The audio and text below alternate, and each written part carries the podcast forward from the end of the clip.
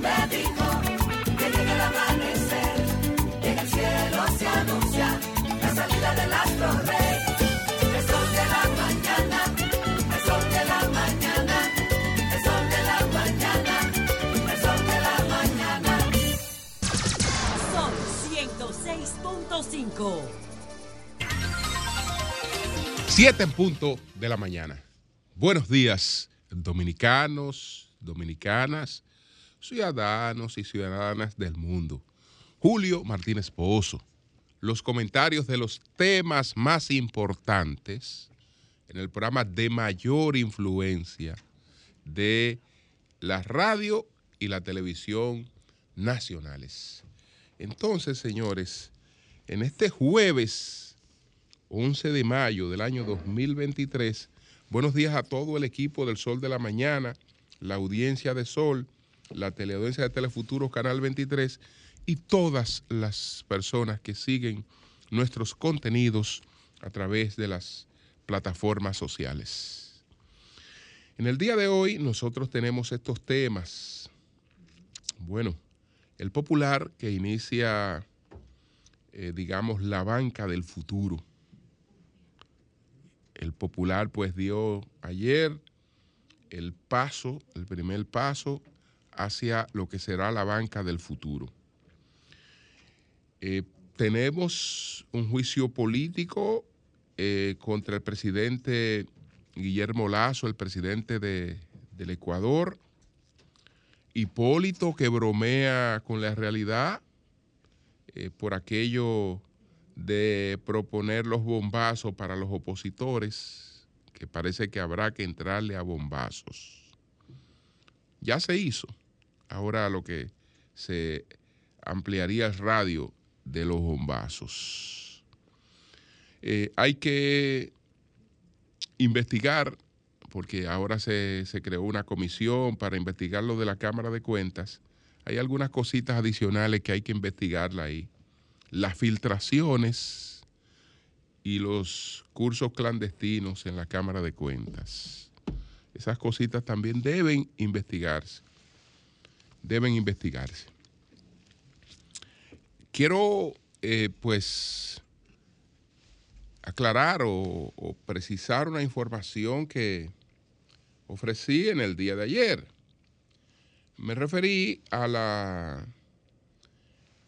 preocupación por lo que se entendía que era una decisión de cierre de eh, una unidad eh, para, de atención a pacientes con urgencia que había en, o que hay en el hospital, pues, Darío Contreras, una, un, servicio que se llama unidad de pacientes en crisis.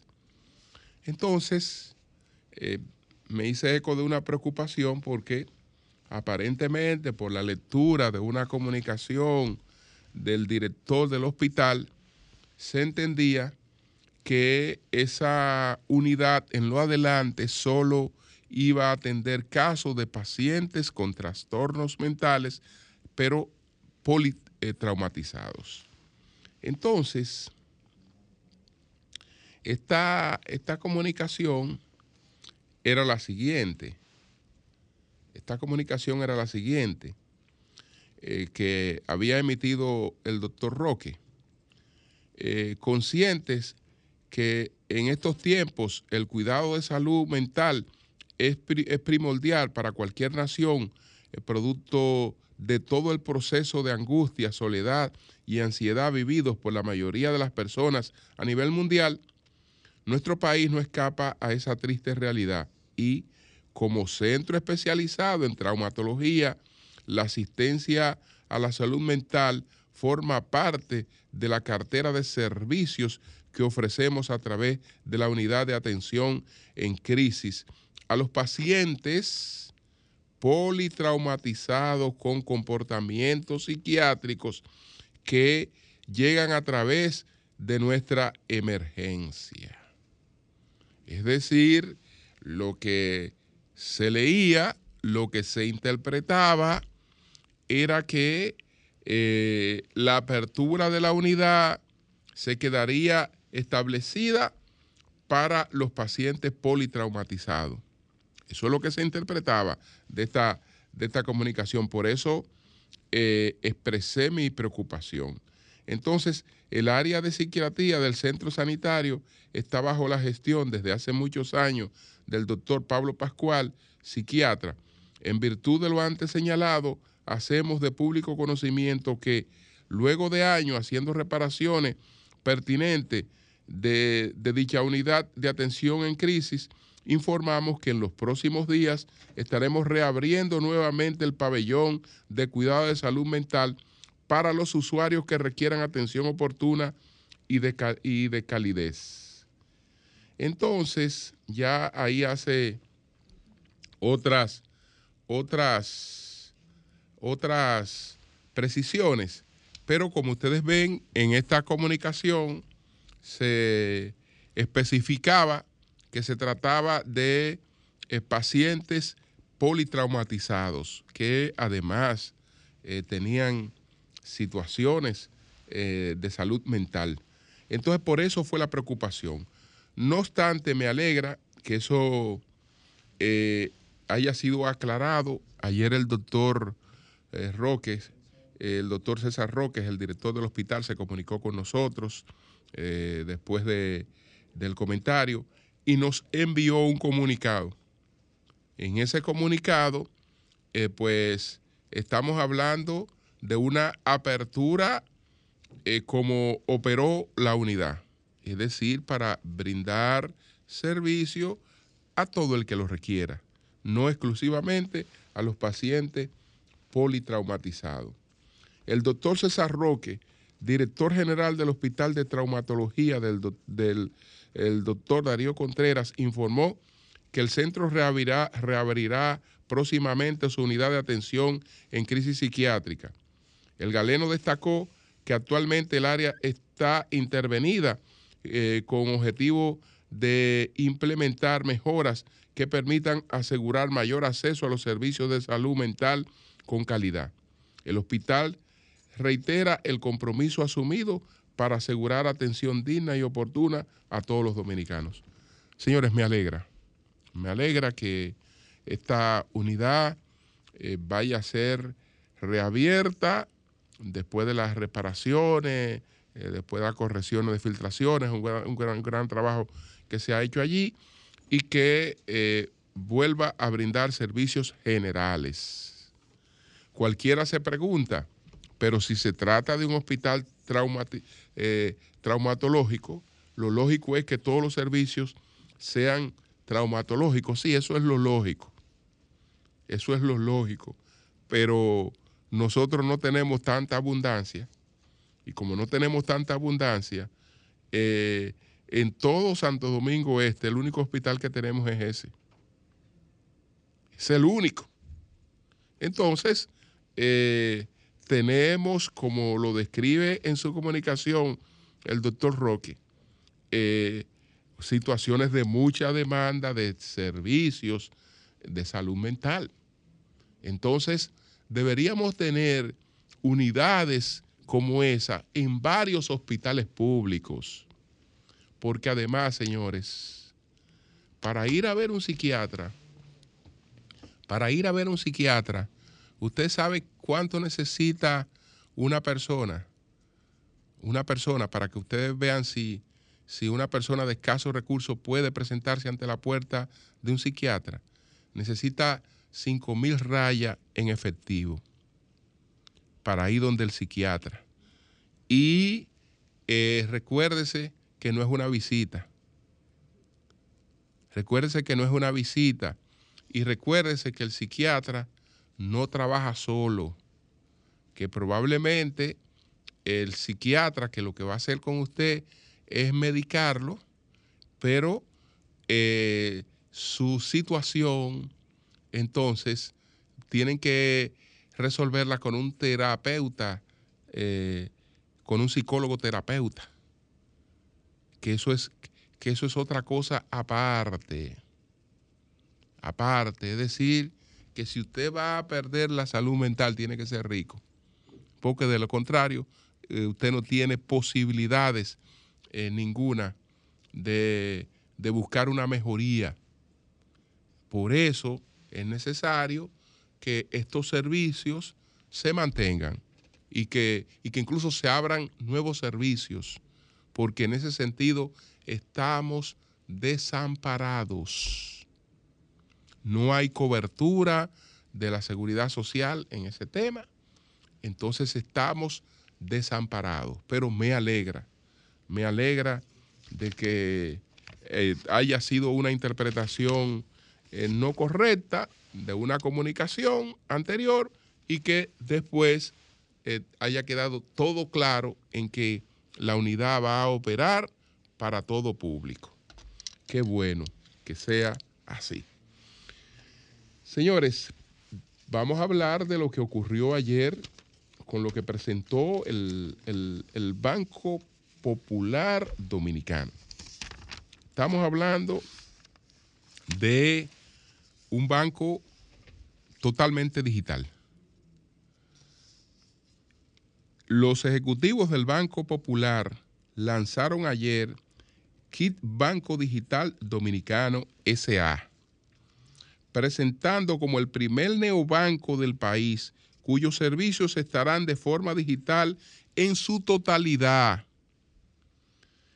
Kit anunció además la ampliación de su portafolio de productos con un nuevo préstamo personal, una tarjeta de débito y más beneficios para sus clientes. Los ejecutivos explicaron que el neobanco estará sustentado en tres pilares. Tecnología con el uso de datos en la nube e incorporación de nuevas tendencias.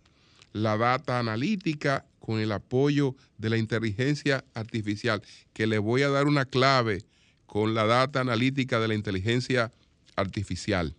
Le voy a dar una clave para que eh, sean hábiles con la data analítica de la inteligencia artificial para estos fines. Le voy a dar una clave. Entonces, eh, la data analítica, con el apoyo de la inteligencia artificial, en, en la que cada cliente tendrá una experiencia personalizada. Y el tercer pilar será el, talento humano. Entre los beneficios eh, que podrán tener los eh, kickers, que así se van a llamar los, los, clientes de, esta banca digital, es decir, en el futuro, en el futuro seremos kickers. Entonces, eh, los kickers, entonces, eh, como se le denomina a los usuarios del kit, es que podrán acceder a los préstamos personales eh, solicitándolo de forma digital. Además, la tarjeta de débito KIT que dará más control y seguridad al usuario y que estará atada a cuenta pagando una tasa de interés anual de 4% y una opción de organizar los ahorros por meta. También la tarjeta de crédito eh, KIT ofrecerá la posibilidad de personalizar su cashback y de aplicar los pagos de servicio a la tarjeta. Bueno, felicitaciones al Banco Popular Dominicano por este paso porque no es otra cosa que colocarse a la vanguardia de las nuevas tendencias. Este anuncio que ha hecho el Banco Popular Dominicano, estoy seguro que en poco tiempo lo estamos también recibiendo de otros bancos de la República Dominicana. ¿Qué, es lo que quiere decir esto? Ya poniendo un punto y aparte en, en la información que acabamos de dar sobre el Banco Popular Dominicano, ya lo que digo en adelante no está referido de manera específica al Banco Popular Dominicano, aunque sí es parte de eso porque esto, esto no es otra cosa que eso. La banca, tal y como la conocemos, tal y como la conocemos, eh, se hará distinta. Se hará distinta. Esa banca que nosotros conocemos, eh, personalizada, de ir a donde el que maneja o la que maneja nuestra cuentecita, tomarnos un cafecito, eh, hablar, etcétera, esa, e, esa, esa banca la están mandando paulatinamente a guardar. A guardar por los desafíos eh, de las nuevas tecnologías. Y hay una tecnología de seguridad y de control que está impactando mucho la banca eh, a nivel mundial y la va a transformar de manera total, que es el blockchain. La va a, la va a transformar de manera total. Entonces, así como el blockchain es la base de las llamadas monedas digitales, el blockchain también va a ser la, base operativa de la banca. Hace más, poco más de un año que lo adelanté aquí en un comentario y traje, traje una obra que adelanta esas tendencias y explica eh, hacia dónde vamos. Esa obra es esta. Esa obra es esta. El fin de la banca se titula El dinero, el crédito y la revolución digital. Esta, esta obra de Jonathan Macmillan. El fin de la banca, el dinero, el crédito y la revolución digital. De eso se trata. Entonces, entre otras cosas, entre otras cosas, eh, pues se plantea esto. Se plantea esto. Es posible que con el tiempo los intermediarios de la banca pasen de ser eslabones prescindibles de la cadena. Las finanzas pueden seguir el mismo camino que la música y la edición.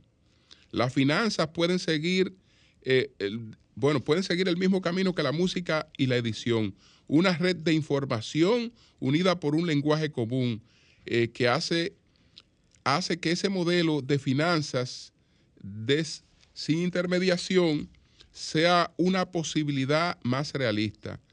Ese momento ha llegado. La banca es ya el eslabón prescindible, el que ya no se necesita, pero ese no se necesita es relativo, porque lo que hará la banca, lo que hará la banca será evolucionar hacia eh, nuevas formas. Y esta es una. Esta es una, es decir, la de ofrecer un servicio totalmente digital. Es decir, usted jamás le vuelve a ver la cara a un banquero a través de este servicio. No quiere decir que la, que la lo que hemos conocido de manera tradicional se irá de manera total, pero sí poco a poco eh, se irá abriendo paso esta, esta nueva tendencia. Por lo que es la ventaja que, da, que dan los macrodatos. Que dan los macrodatos. Ya sabemos ya sabemos, eh, eh, tal eh, y como lo plantea Seth Stephen Davidowi en, en, todo el mundo, en todo el mundo miente, que no tenemos espacio de mayor sinceridad que el confesionario que, que, es, que son los teclados de nuestros eh, aparatos electrónicos. Ahí es que nosotros nos presentamos en todos los sentidos tal y como somos. No como queremos eh, vendernos, sino como somos en términos reales. Porque aunque tratemos de engañar a esas propias plataformas, las propias eh, plataformas tienen mecanismos de conocer nuestra verdadera realidad como nadie. Entonces, eh, ya con mecanismos como lo del blockchain que permiten unos sistemas de contabilidad totalmente transparentizados, eh, el- se va hacia una economía, se va hacia una economía de escala porque la banca tal y como la conocemos tiene unos costos operativos que eh, se van a reducir significativamente, se van a reducir significativamente, entonces pasamos a las nuevas formas. En las nuevas formas, una clave, porque todavía estas nuevas formas, yo sé que hacen más gracia en los sectores no formales de la economía.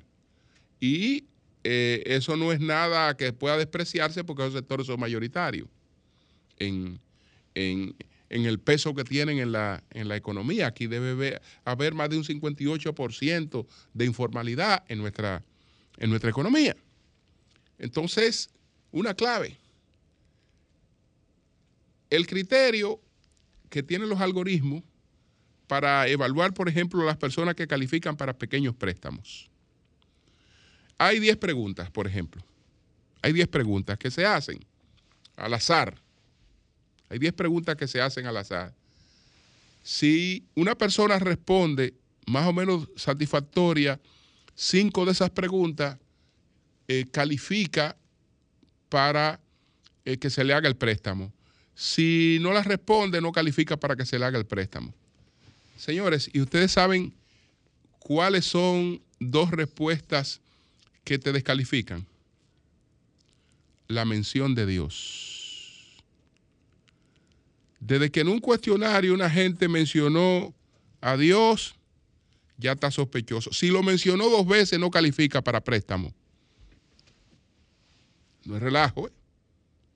No es relajo. Búsquenlo. Eso no es relajo. De, de de- de- de- estamos hablando de, de- de- de gente, desde luego, no bancarizada, que eh, hay algún riesgo en estos pequeños préstamos que se hacen, etcétera. Ok, va- va- va- vamos, vamos a evaluar a fulano. Si, se me- si mencionó a su diosito dos veces, no califica para el préstamo. Porque como que no tiene intenciones de- no califica. Para que ustedes vean lo contradictorio que parece eso. Así que no, no se muestre muy, no, no muestre mucha fe cuando usted esté llenando una cosita de crédito. No muestre mucha fe. Consérvese su fe tranquilo ahí. Consérvese su fe porque ese, ese es un criterio, ese es un, ese es un factor que llama la alarma. Mencionó a Dios. Póngale un asterisco. Lo mencionó dos veces. Bueno, bueno. Y entonces hay gente que lo menciona en todo. Bueno, ese es, ese, ese es, ese es un factor eh, de la inteligencia artificial, de una serie de cositas ahí que están tomadas en cuenta. No, es, ese como que no tiene intenciones de pagar. Ese está hablando mucho de Dios. Es así. Bueno, señores, pasemos a otros, a otros temas. Pasemos a otros temas. Entonces, lo de Guillermo Lazo, lo de Guillermo Lazo, qué pena. La Asamblea de Ecuador votó a favor de continuar con el proceso a juicio político del presidente Guillermo Lazo, que podría terminar con su censura y destitución. La decisión se tomó en una sesión que se instaló este martes después que la Comisión de Fiscalización del Legislativo no lograra aprobar el informe que decía que no existen las pruebas para enjuiciar al mandatario.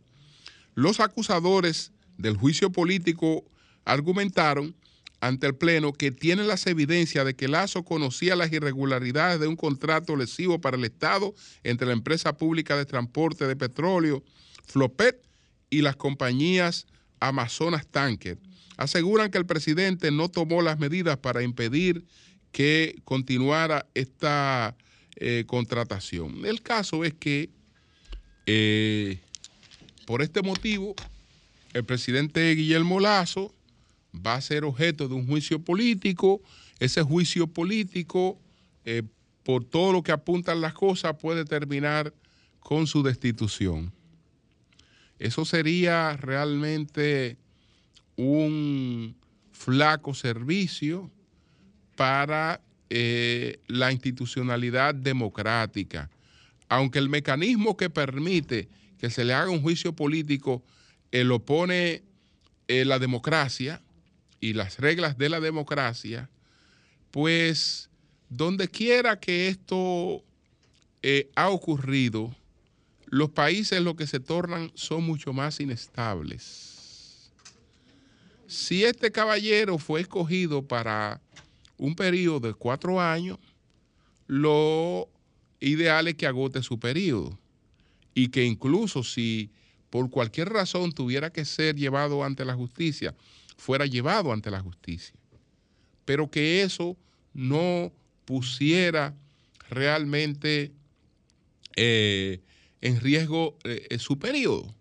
Porque cuando eso ocurre lo que se va es a una situación de inestabilidad. Lazo es presidente porque la mayoría del electorado votó por él. El que le sustituya no tendrá esas condiciones de esa legitimidad del voto, del voto popular. No tendrá esa, esa, esa legitimidad. Eh, bueno, eh, teóricamente le he dada también a la, a la vicepresidencia, pero no es lo mismo. No es lo mismo. Entonces, eh, ciertamente, cuando las preocupaciones eh, por el supuesto combate a la corrupción se matizan de la política, pues se llega a esos caminos. Y esos caminos no son nada buenos. No son nada buenos. Ese camino lo ha recorrido Perú. ¿Cuántos presidentes ha tenido Perú? Nadie se acuerda. Eh, ¿Cuál nivel de inestabilidad ha tenido Perú? Todos lo sabemos. Todos lo sabemos. Entonces, esto eh, es, una nota, es una nota realmente eh, negativa. Es una nota negativa. Y desde luego que la política está metida ahí. Porque los votos para enjuiciar a una persona, un juicio político, no se consiguen en el Congreso, sino con los partidos, sino, sino eso tiene que ser primero una decisión de los partidos. Es decir, los partidos que se oponen al Lazo y parte de su propia oposición interna han decidido sacarlo del gobierno. Y lo van a llevar a un juicio político para sacarlo del gobierno. Cosa que debería ocurrir a través de las urnas. No, vamos a usar este mecanismo que lo tenemos a mano ahí y vamos a desentendernos de este señor. Lo sacamos ahora y lo descartamos también para banca y pool. No puede, no puede, no puede venir por una reelección. Porque la destitución lo inhabilita. Lo inhabilita porque no es, no sería el tema de ganarle unas elecciones. Si él está en ese grado de impopularidad que se alcanza una mayoría tan amplia para llevarlo a un juicio político, eh, sus números electorales no deben andar buenos. Entonces, ¿por qué no esperar ganarle? Ah, no, porque eh, se corre riesgo. Es mejor inhabilitarlo políticamente. Y, eh, esa, y ese es el camino, ese es el camino a seguir. Bueno, señores, miren. Con relación al tema este de la crisis que nos estamos comprando, porque no es suficiente con el tema de la inflación, de la crisis económica y de la violencia, sino que también tenemos, necesitamos una crisis política y la estamos, y la estamos buscando, la hemos, salido, la hemos salido a buscar sin la menor necesidad, hacer algunas precisiones. Eh, Humberto hablaba de una situación con el PLD. Bueno, esto no es un tema del PLD. Esto es un tema de todos los partidos. Estamos hablando de 26 partidos. Que la mayoría, más de 10, presentaron eh, su objeción al borrador eh, de, eh, de resolución de la Junta Central Electoral. Entonces, en términos en términos de lo que la ley establece, ya vemos claro que el artículo que el artículo 58 el artículo 58, pero yo no me voy a quedar en el artículo 58, pero el propio artículo 58 eh, que, el, que el Tribunal Superior Electoral en su momento pues le dio otra lectura, ese artículo 58 pues establece lo siguiente. Porcentaje para la reserva. En el marco de lo establecido en la Constitución y en la presente ley, el organismo de máxima dirección colegiada de todos los partidos, agrupación, movimiento político, con la aprobación de sus integrantes, tiene el derecho de reservar a conveniencia de su organización política, incluyendo los puestos cedidos a dirigentes. Es decir, tiene derecho a reservar a conveniencia de su organización política, incluyendo los puestos cedidos a dirigentes de la misma organización por acuerdos, eh, alianzas o fusiones con otros partidos, agrupaciones o movimientos políticos, un máximo de candidaturas a cargo de elección popular equivalente al 20% del total de las nominaciones para los puestos de senadores. Es decir, ya ahí vemos que ese artículo tiene una interpretación que pone esa que ponen esas reservas al criterio de las conveniencias de los partidos.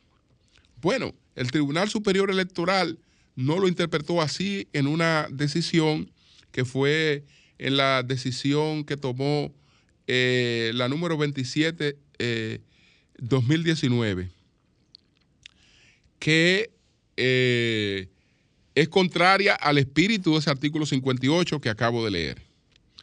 toda vez que en el marco legal vigente el 20% de la reserva no está segregada por niveles, como entonces estableció en su sentencia el TC por lo que de mantenerse ese criterio sería el equivalente a legislar desde el estrado y desde un órgano administrativo, facultad que no le confiere la constitución de la República al TC.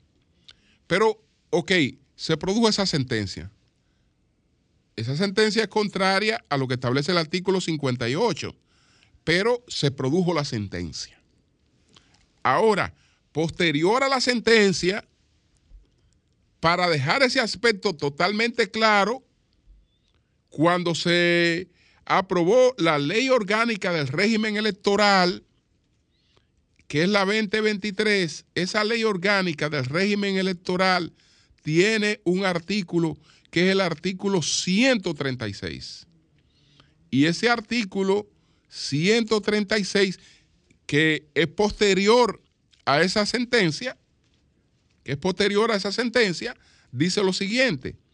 Modalidades de alianza. Las alianzas o coaliciones de partidos, agrupaciones o movimientos políticos pueden producirse solo dentro de las modalidades siguientes, sin que se permita en ningún caso el fraccionamiento del voto para candidatos de un mismo nivel. Para la candidatura del nivel presidencial, para las candidaturas en el nivel senatorial, para una o varias o todas las provincias del Distrito Nacional. Es decir, estamos hablando de una ley, la 2023, que es la ley orgánica del régimen electoral, que dice que eh, para las candidaturas en el nivel senatorial, para una, varias o todas las provincias y el Distrito Nacional. Sí la Junta Central Electoral no está de acuerdo con esta ley orgánica. Bueno, lo que tiene que buscar es su modificación. Ahora, no puede legislar contra ella. No puede legislar contra ella. Creando este asunto que dice Hipólito que se resuelve entrándole a bombazo a los partidos políticos. Dice Hipólito con, con unas cuantas bombitas, esa protesta que van a hacer los partidos políticos se, eh, se calman. Bueno, eh, es, un, es un relajito que en el fondo yo creo que Hipólito lo que está haciendo una advertencia al presidente Abinader. Mira, tú vas a tener que entrarle a bombazo a los partidos políticos. ¿eh? Es una, eh, es una advertencia que le está haciendo. Va a tener que entrarle a bombazo a los partidos políticos. Se te va a deteriorar la situación. tú vas a tener un bendito lío. Va a tener que entrarle a bombazo. Va a tener que repetir lo que hiciste con el PLD, pero ahora va a tener que mandarlo a hacer a otro partido. No mandarlo a hacer, porque yo no estoy diciendo que el presidente lo mandó a hacer. Pero en lo que Hipólito está diciendo es eso. Es una advertencia que está haciendo. Es una advertencia. Hipólito lo que está diciendo, mira, no estamos abriendo una crisis política. Aquí en lo adelante habrá que entrarle a bombazo a los partidos políticos para contener lo que viene. Eso es lo que está advirtiendo, ¿eh? Que Pacheco, el presidente de la Cámara de Diputados, dice que está de acuerdo con lo que están planteando los partidos políticos de oposición en ese sentido. Entonces, ya veremos hacia dónde, hacia dónde nos conduce esto. Hacia dónde nos conduce esto. Dejo lo de la Cámara de Cuentas para, para mañana. Algunas sugerencias sobre cosas que hay que investigar ahí por razones de tiempo. Cambio y fuera.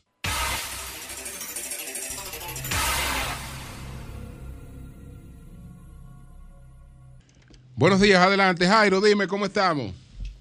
Muy buenos días, don Julio Martínez Pozo. Muchas bendiciones en este jueves. Que Dios lo bendiga a todos. Gracias. Julio, primicia, doña Consuelo de Plader, es regidora del Ayuntamiento del Distrito Nacional, Hola, gran Jairo, amiga. Dios te bendiga. Todo, todo mi respeto y cariño. Gracias. Primicia, primicia. Vamos. Adelante. Atención, ingeniero Miguel Vargas Maldonado. Atención, Rafaelito Linares, que aspira a la Secretaría General de ese partido. Atención, este sábado, este sábado, el Partido Revolucionario Moderno, sábado 13, juramenta a dos alcaldes del Partido Revolucionario Dominicano. ¿De quién se trata, don Julio Martínez Pozo y doña Consuelo de Pradel, estos dos alcaldes? ¿Quiénes? Se tratan del el alcalde de Palmar de Ocoa, del sur corto, José Luis Tejeda, que va a ser juramentado a las 4 de la tarde, a las 4 de la tarde por el presidente del PRM, José Ignacio Paliza, y también Juan de León. Juan de León, don Julio y doña Consuelo, es el alcalde del distrito municipal de la Bahía de Asua, que son de, de los pocos alcaldes que le quedaba o le quedan, le quedaban al PRD y este sábado eh, se juramentan en el Partido Revolucionario Moderno. Repito, don Julio, primicia, este sábado se juramenta José Luis Tejeda, alcalde de Palmar de Ocoa, a las 4 de la tarde, alcalde PRDista, se juramenta al PRM y se juramenta Juan de León, que es el alcalde del distrito municipal de la Bahía de Azua.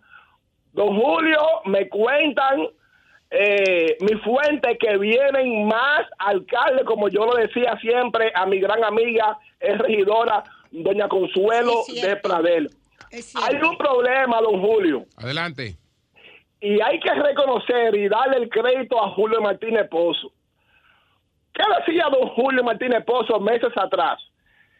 Que el- la fuerza del pueblo tiene una gran dificultad. ¿Cuál es la gran dificultad de la fuerza del pueblo? Que el 80% de los dirigentes de la fuerza del pueblo, que aún son senadores, diputados y alcaldes, están renuentes, doña Consuelo, a ser de nuevo candidato por la fuerza del pueblo. Si no, pregúntele a Franklin, el senador de San Cristóbal, y a Del Pedernales y a muchos más. Ese es el gran problema, el gran dolor de cabeza, doña Consuelo, que tiene la fuerza del pueblo. Pero esa, pero la primicia es de esos dos alcaldes eh, del PRD, atención, ingeniero Miguel Vargas, atención, Rafaelito Linares, que se van este sábado con el Partido Revolucionario Moderno. Yo hago mi tarea, como siempre, para darla en el toque de queda, Bien. el sol de la mañana. Bueno, pues muchas Gracias. Jairo. Muchas gracias, muchas gracias. Gracias, Jairo. Buenos días, adelante, buenos días. Buenos días, Julio Martínez Pozo. Buenos días, Doña Consuelo. Buenos Buenos días. días, Pedro Jiménez y todo el equipo del Sol de la Mañana. Miguel Fernández Miki del. Distrito Hola. Nacional. Julio, mira, muy complacido y muy muy contento que estoy con los dirigentes deportivos eh, de, de algunos clubes. En Anadiva fuimos, eh, está haciendo unos torneos, está haciendo unos torneos con lo que llaman los benjamines, son los niños más pequeños. Y el, en ese momento nosotros estuvimos con los dirigentes deportivos en los Club NACO, el Club Villa Francisca, el Sánchez La Fe, que por cierto Sánchez La Fe quedó en el segundo lugar en ese torneo hace dos semanas. Yo quiero hacer un llamado, Julio, al Ministerio de Deporte, al, al, al, al Ayuntamiento del Distrito Nacional. Vamos a apoyar a los clubes, vamos a dar hasta clases de inglés, a apoyar a los, al- a los niños, a los jóvenes, para que comenzamos a tener una nueva generación de atletas Bien. que podamos tener medallas de oro. El Distrito Nacional te- debe eh, enfocarse en el, en, el, en el Palacio de los Deportes para enfocar las medallas de oro del Distrito Nacional. Bien, gracias a ti. Buenos días. Sí, muy buenos días, Julio. Adelante.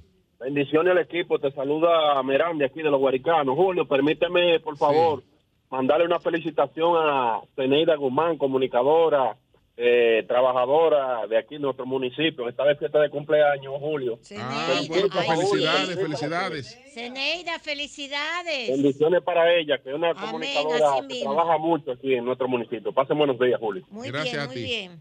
Buenos días, adelante. Buenos días. Buenos días. Adelante.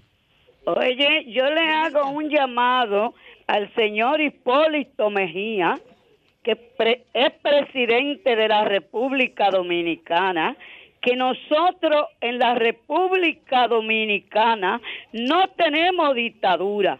Él no puede estar hablando esos disparates que si hacen cosas le van a tirar bombas. Hipólito no es militar. Hipólito los que es un expresidente. Él tiene que saber que aquí nosotros no tenemos dictadura. Vuelvo y lo repito, ¿es cuánto? Bueno, no tenemos dictadura, pero ya un partido fue bombardeado. El local de un partido político ya fue bombardeado. Entonces, eh, no tenemos dictadura, pero lo que él, eh, lo que él dijo que pudiera ocurrir ya ha ocurrido. Y no hay dictadura.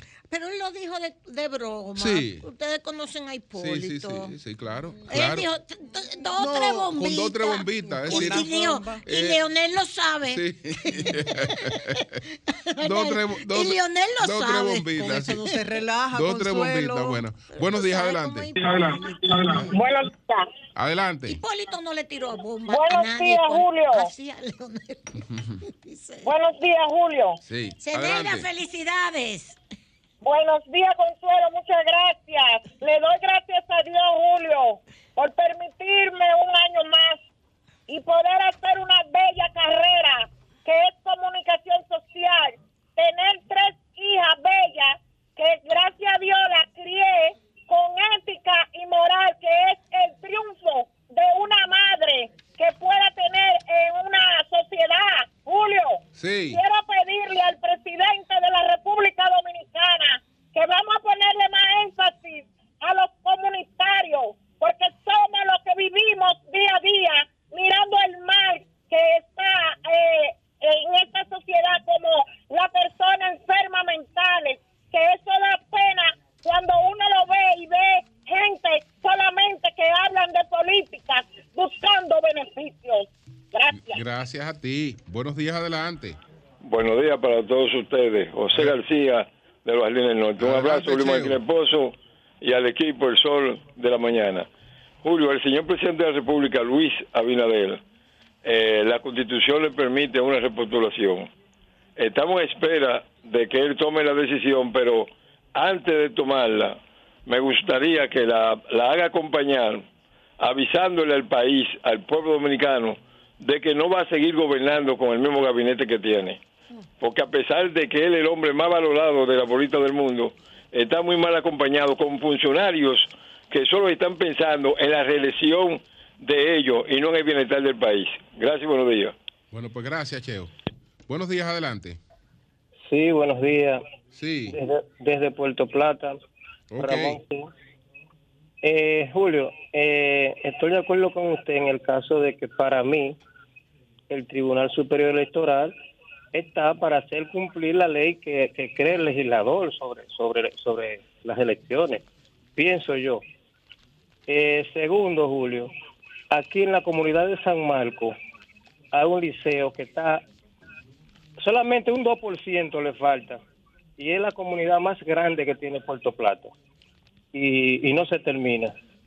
Y luego, Julio, con relación a la a Kim Jong-un, o sea, el presidente norcoreano, ¿qué hará en Corea? Porque, o sea, se comentó que era un hermano de él que le tocaba heredar el padre y que, qué sé yo, en Indonesia hubo algo raro. La cuestión fue que murió. Entonces, quien coge la presidencia es, es Kim Jong-un. O sea, ellos tienen dinastía, ellos tienen, ¿qué ellos tienen allá en, en Corea del Norte en sí? Bueno, es una, es una dictadura y sí, opera como una dinastía porque eh, él es nieto de Kim Il-sung. Correcto, Kim entonces- Jong-un es nieto de Kim Il-sung. Entonces ya es la tercera la, Generación. la tercera generación eh, de ellos. Pues gracias, Ah, gracias. Gracias. Kim Il-sung es un héroe coreano, sí, ¿eh? sí, sí, sí. norcoreano. Fue el que organizó la resistencia cuando lo estaban bombardeando los Estados Unidos en la guerra de Corea, que desbarataron Corea, dicho sea de paso, los Estados Unidos, la guerra de Corea después de la Segunda Guerra Mundial. El héroe norcoreano fue Kim Il-sung. Lo que pasa que es un régimen terrible, cerrado. Es fuerte, es muy fuerte. Eso es ahistórico. Es un régimen ahistórico. Así es. Sí. Buenos días, adelante. Buenos días. Buenos días. Buenos días para. Buenos días para. Bueno, Julio. Sí. Adelante. Julio, eh, quiero. No, se escucha muy mal, muy mal. Buen- buenos días. Buen día, Julio, doña Consuelo. ¿cómo? Adelante. Miren, yo quiero referirme al caso de Seara Hatton. Eh, en noviembre yo fui invitado, yo y un grupo, a un congreso del Partido Verde de las Américas. Aquí tengo todavía los documentos por una producción industrial sostenible. Ahí estaban todos los eh, duchos en la materia del, del medio ambiente. El gran ausente, Seara Hatton. El que invita a este congreso, apellido Polanco, del Partido Verde Dominicano, Antolín Polanco. Antolín, sí. Antolín Polanco. Sí, sí, sí, sí, muy excelente conocido. disertador, conoce, conoce como el que más el tema de medio ambiente. Sí. Y ahí el gran ausente en, en ese evento que no lo olvidaré y espero volver a estar presente fue Seara Jato. Seara Jato, ducho en su materia, pero en este está sacando cero. Bueno, pues muchas gracias, muchas gracias. Bueno, señores, vamos a continuar. Buenos días, Doña Consuelo, adelante. Bueno, muchas gracias. Muchas gracias. Buenos días. Señores, la, el gran espectáculo político de los Estados Unidos anoche fue la presencia del señor Trump en CNN, en un foro que hizo CNN para el Partido Republicano. Ustedes saben, y si no lo saben, sépanlo, que hay las cadenas en Estados Unidos tienen preferencias políticas, ideológicas, vamos a llamarlo así. Fox, de Murdoch, que acaba de ser condenado por la cuestión del señor Tucker Carlson, etcétera, etcétera, por una serie de cuestiones. Es una cadena conservadora más vinculada a los republicanos y por lo tanto tenía una posición muy pro-Trump, que por eso fue sancionada, por lo- que se derivó de ahí. Mientras que CNN y las otras y otras cadenas de comunicación de los Estados Unidos, pues son más vinculadas, más defensoras de incluyendo los periódicos como el Washington Post y el mismo New York Times, se van más hacia el lado de los demócratas. Entonces hay un enfrentamiento, usted ve un enfrentamiento, por ejemplo, yo que le doy seguimiento a todas esas cadenas, usted ve un enfrentamiento entre lo que plantea Fox como noticias y como comentarista y lo que plantea CNN como noticias y como comentaristas. Entonces, ¿qué, qué se deriva de ahí? Bueno, que CNN, que desde el 2016 años atrás no invitaba a los republicanos o muy pocos republicanos, ha dado un paso. Parece que hay una nueva dirección en CNN, es lo que leí en Washington Post. Una nueva dirección en CNN que quiere estar un poco más en el centro, no tan hacia los demócratas. E invitó a un foro republicano de CNN anoche, que eso ha sido el comentario mundial. Lo que eh, hablaron, la, lo que se le planteó al señor Trump en esto, que CNN hasta recibió críticas de por qué usted invita a este señor, y más cuando acaba de ser eh, sentenciado, se le hizo una sentencia de abuso sexual. Todas estas cosas las está discutiendo CNN, ustedes pueden entrar al portal de CNN, pero indudablemente que lo que hizo Trump pues fue defender las preguntas que le hacía la conductora, una persona que con la que Trump había tenido en el pasado, cuando estaba en la Casa Blanca, encontronazos. Pues lo que sucede y viene a ser que le hace una serie de preguntas que usted la puede encontrar en toda la prensa internacional de hoy, incluso en la prensa dominicana, y le vuelven a hacer preguntas a Trump. ¿Usted sigue defendiendo lo del 6 de enero? ¿Qué usted va a hacer con esto? ¿Qué usted va a hacer con lo otro?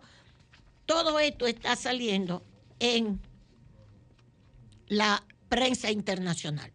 Lo que sí me llama la atención es que esta madrugada, viendo CNN, yo comienzo a ver CNN o todas las informaciones desde la madrugada, en la prensa escrita no he encontrado la posición de Trump con respecto a la guerra de Ucrania.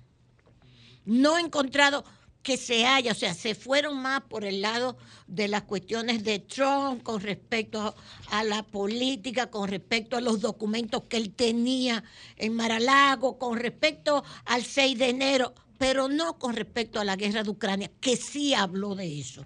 Y con respecto a la guerra de Ucrania, en CNN usted encuentra que, que Trump dijo, cuando yo sea presidente, porque es bueno que se entienda que Trump es el que tiene mayor respaldo ahora mismo como posible candidato presidencial de los republicanos con toda la situación difícil que tiene, con todas las acusaciones que tiene encima.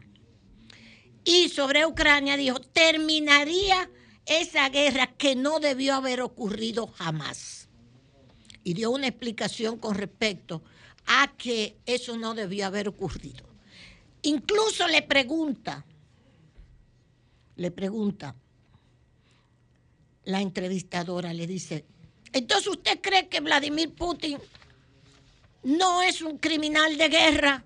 Dice, pero yo no le puedo contestar ahora que, que, es un criminal de guerra, porque si yo estoy planteando que esa guerra yo la terminaría desde que yo suba a la presidencia, si yo digo que Putin es un criminal de guerra, no voy a tener espacio para hacer las diligencias por la paz. Entonces, eran respuestas de esta naturaleza. Dicen que Trump se expresó a los que le caen mal Trump, no les gustó, le dicen de todo, y los que apoyan la forma de ser del señor Trump con esa facilidad que tiene, porque real y efectivamente se maneja como una persona que conoce el medio de la información, por eso viene él de la televisión también, pues sí le gustó la entrevista de Trump. A mí personalmente me parece que es un acto de valentía de Trump en una cadena enemiga de Trump, porque es enemiga de Trump, porque allá las cosas son así de claras, allá las cosas son así de claras una cadena enemiga de Trump, como es la mayoría de la prensa norteamericana, enemiga de Trump. yo creo que se manejó con valentía de asistir a este foro republicano, comenzando con él. Y lo eligen porque es el que tiene más, más respaldo entre los republicanos como posible candidato. Por eso CNN lo eligió.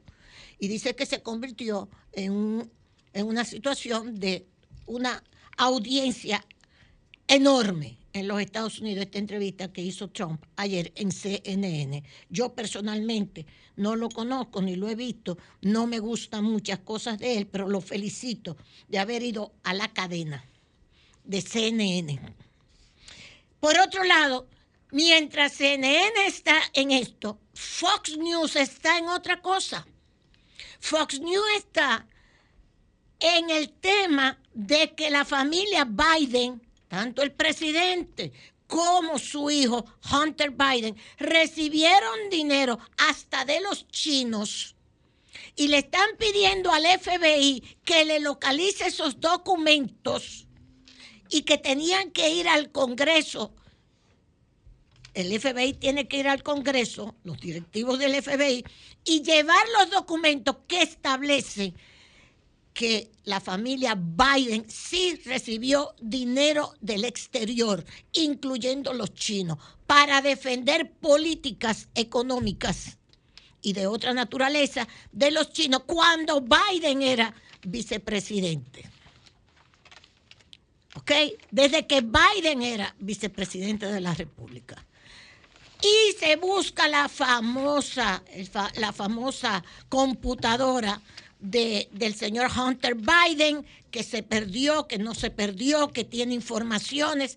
Todo esto sigue manejándose. Y ayer toda la programación, mucha, gran parte de la programación de Fox News era sobre acusaciones que los republicanos, mientras CNN y esa parte de la prensa es con respecto a Trump y el juicio de Trump, etcétera, Fox News enfrentaba toda esta campaña también con una campaña en contra del presidente Biden, de su hijo y de la familia, porque dicen que el dinero que ellos recibieron hasta se repartió con la familia del señor Biden.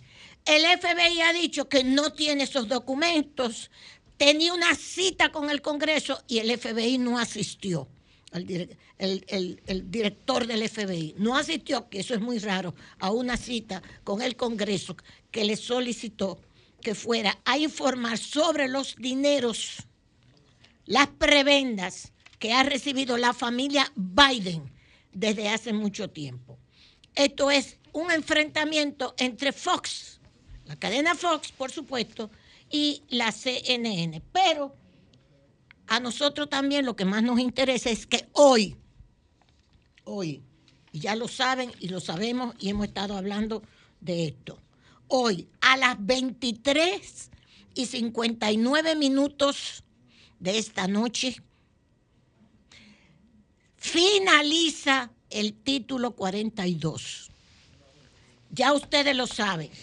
A los dominicanos, a los dominicanos le están haciendo, incluso ayer lo vi en Diario Libre, un anuncio de la Embajada Americana diciéndole a los dominicanos que no sigan yéndose a la frontera con México por esos pasajes. Señores, eso es terrible. Que no sigan llegando porque cuando finalice ahora el título 42, no es verdad que van a poder entrar a los Estados Unidos. No es cierto. Se va a aplicar el título 8. El título 8, que lo tengo aquí, la normativa para regular la migración en Estados Unidos se va a implementar después de que finalice hoy el título 42. ¿Qué es el título 8? Atención dominicanos. No se arriesguen a perder su dinero y la vida y a tener problemas si llegan, si llegan a llegar a la frontera, van a tener problemas por lo siguiente. Lo primero que Estados Unidos y la embajada aquí dijo, hay una, hay un- una situación que nosotros hemos abierto para nicaragüenses venezolanos, guatemaltecos y haitianos. De 30 mil visas humanitarias. Los dominicanos no aplican a esas visas humanitarias. No aplican, no aplicamos. Se lo dice la Embajada de Estados Unidos que le está haciendo la advertencia. Este jueves 11 de mayo llega a su fin la aplicación del título 42. Esta política de salud pública permitía expulsar a inmigrantes indocumentados de forma expedita en el marco de la pandemia del COVID-19.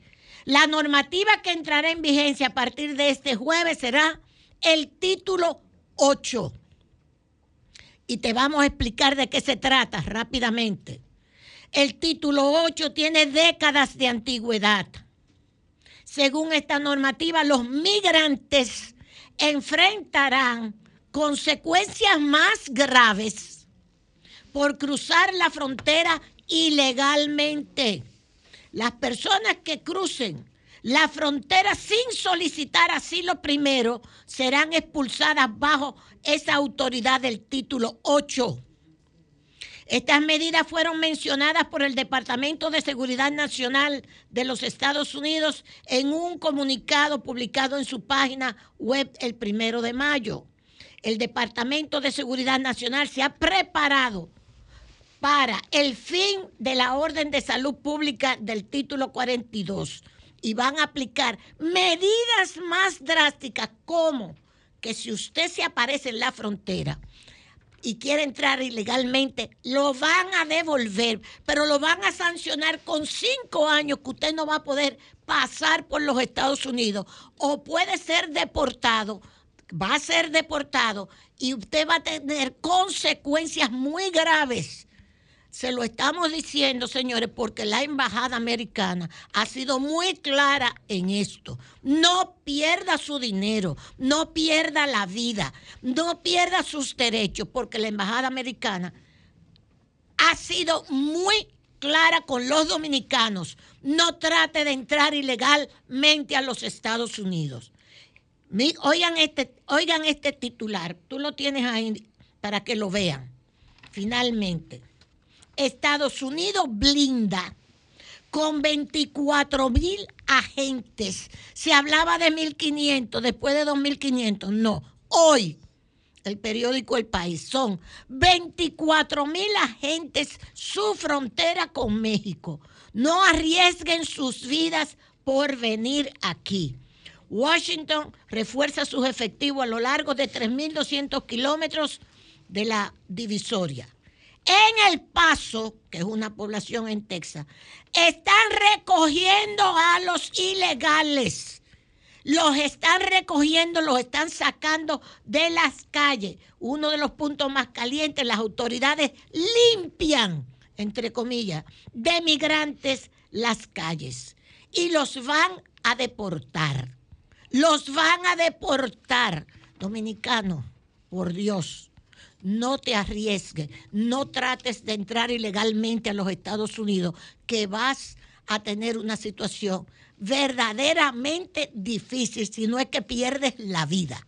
Gracias, Julio. Bien, doña Consuelo, debe ser duro para el presidente Biden eh, eh, todos estos ataques cuando se habla de la familia, porque es un tema sumamente sensible para él.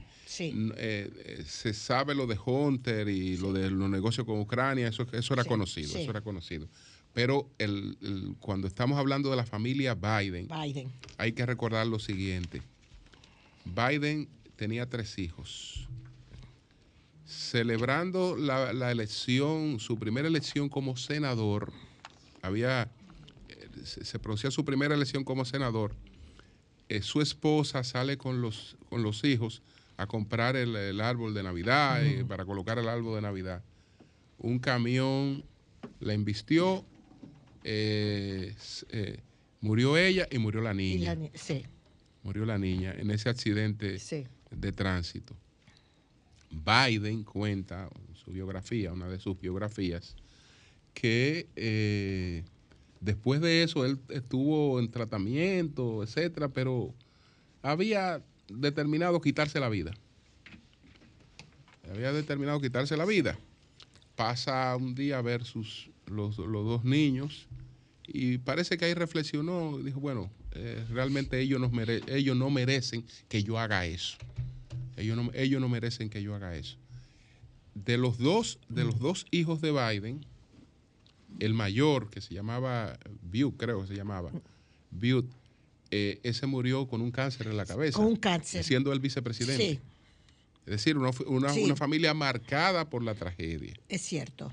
marcada por la tragedia. Yo no sé si de su eh, matrimonio, de su nuevo matrimonio, él, él- él No. ha tenido hijos. No, no, no, no. no. Eh, Hasta ahora yo no pero, conozco ningún. eh, pero cuando tú ves unos medios Sí. ahora de la familia Biden, de la familia, porque están hablando de la familia, Sí. no, de, no de Hunter Biden, no, de las familias Biden, de los Biden, que eh, una buena parte está en el cementerio hace tiempo. Sí. Cambio y fuera.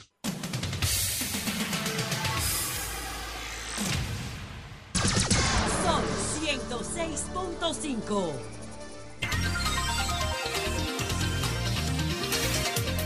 Son 8, 17 minutos. Buenos días, Marilena. Buen día, Julio. Muy buenos días a todos. Como un aliado de medio ambiente es considerado Monseñor Víctor Masalles por el ministerio. Y esto, ustedes se recuerdan.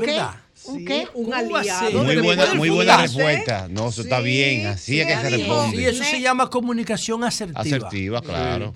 Tendrá que ver aquí entre nosotros con que Panqui Corsino es que está ahí en Maestro. Panqui Corsino. Creo que sí. Pero eso lo de digo otro yo, ya eso es No, pero es verdad, especulación. es verdad. especulación. ¿Qué dijo Ney Soto, Saludo, responsable de la Dirección de Áreas Protegidas del Ministerio? En este importante tema, hablando de las dunas, coincidimos con académicos, lo mismo con religiosos, como el señor obispo Víctor Masalles, quien esta semana denunció que camiones recolectores de basura estarían entrando desperdicios sólidos y sacando arena. Una denuncia que estamos investigando. Consideramos a Monseñor Masalles, al igual que otros líderes de distintas religiones, aliados en esta misión de proteger las dunas. Así es que se Y responde. anunció el ministerio que inició ya la intervención en las dunas junto al CEMPA. ¿Qué hicieron? Comenzaron a derribar las alambradas ilegales y a erradicar casas en construcción que ya están O paralizadas. sea, después de la denuncia. No, dicen ellos que desde marzo estaban trabajando en eso, pero en el día de ayer estuvieron allá y agilizaron eso.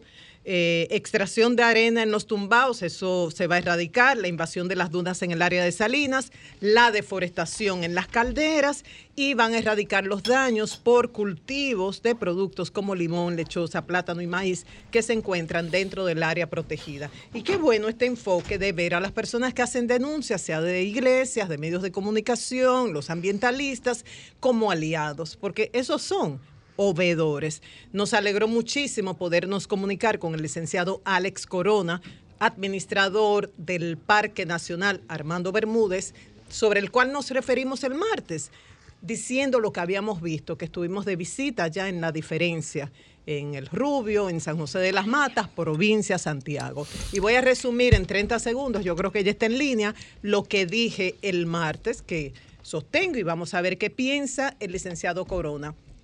Dije que vi vacas, cultivo de café, de plátano y naranjas, cercas de, de propiedades privadas, porque tú no le pones alambres y cercas, algo que no sea privado, y tuberías. Entonces me preguntaba si esto no era muestra de prácticas ilegales e irregulares en un área protegida como un parque nacional. También destaqué que el administrador Alex Corona es considerado como uno de los activos más importantes que tiene el sistema de áreas protegidas y que después de cerca de 20 años trabajando como voluntario fue nombrado como administrador de ese parque que realmente está trabajando a mano pelada, como muchos administradores, como dicen, sin recursos y hablé también de unos materiales que ya están listos para subir a la montaña, para arreglar las estructuras, pero que no hay medio de transporte, porque por vía aérea es muy costosa y hay problema con las, las personas que manejan los mulos para subirlo. Pero nada, tenemos al licenciado Alex Corona ya en línea. Buenos días, licenciado. En la línea 2, Julio, tenemos al licenciado Corona. Buenos días, adelante. Buenos días, licenciado. Buenos días, buenos días Sí. a todos ahí en el Sí. chat y a los amigos Gracias. televidentes. y Gracias. oyentes. Antes de mis preguntas, un planteamiento general de su parte sobre el comentario del martes, que es lo que eh, ha generado esta entrevista, por favor, para aprovechar el tiempo. Sí, así es. Eh, bueno, eh, primero decirle a- al pueblo dominicano que, que tranquilo, que Armando Bermúdez, la primera área protegida creada en 1956 en la isla, con 766 kilómetros cuadrados, categoría 2, Parque Nacional, no tiene ganadería. Ahora, en, en zona de amortiguamiento recibimos la presión de la ganadería, que para mí particularmente es un cáncer que debemos de bajarlo de la montaña a una altura específica. Sí tenemos ganadería en zonas de amortiguamiento de esta y otras áreas protegidas, pero en lo que es Armando Corona. Bermúdez no. ¿Prefiere que le dé mis argumentos en cada aspecto o que lo deje hablar y al final le diga todo?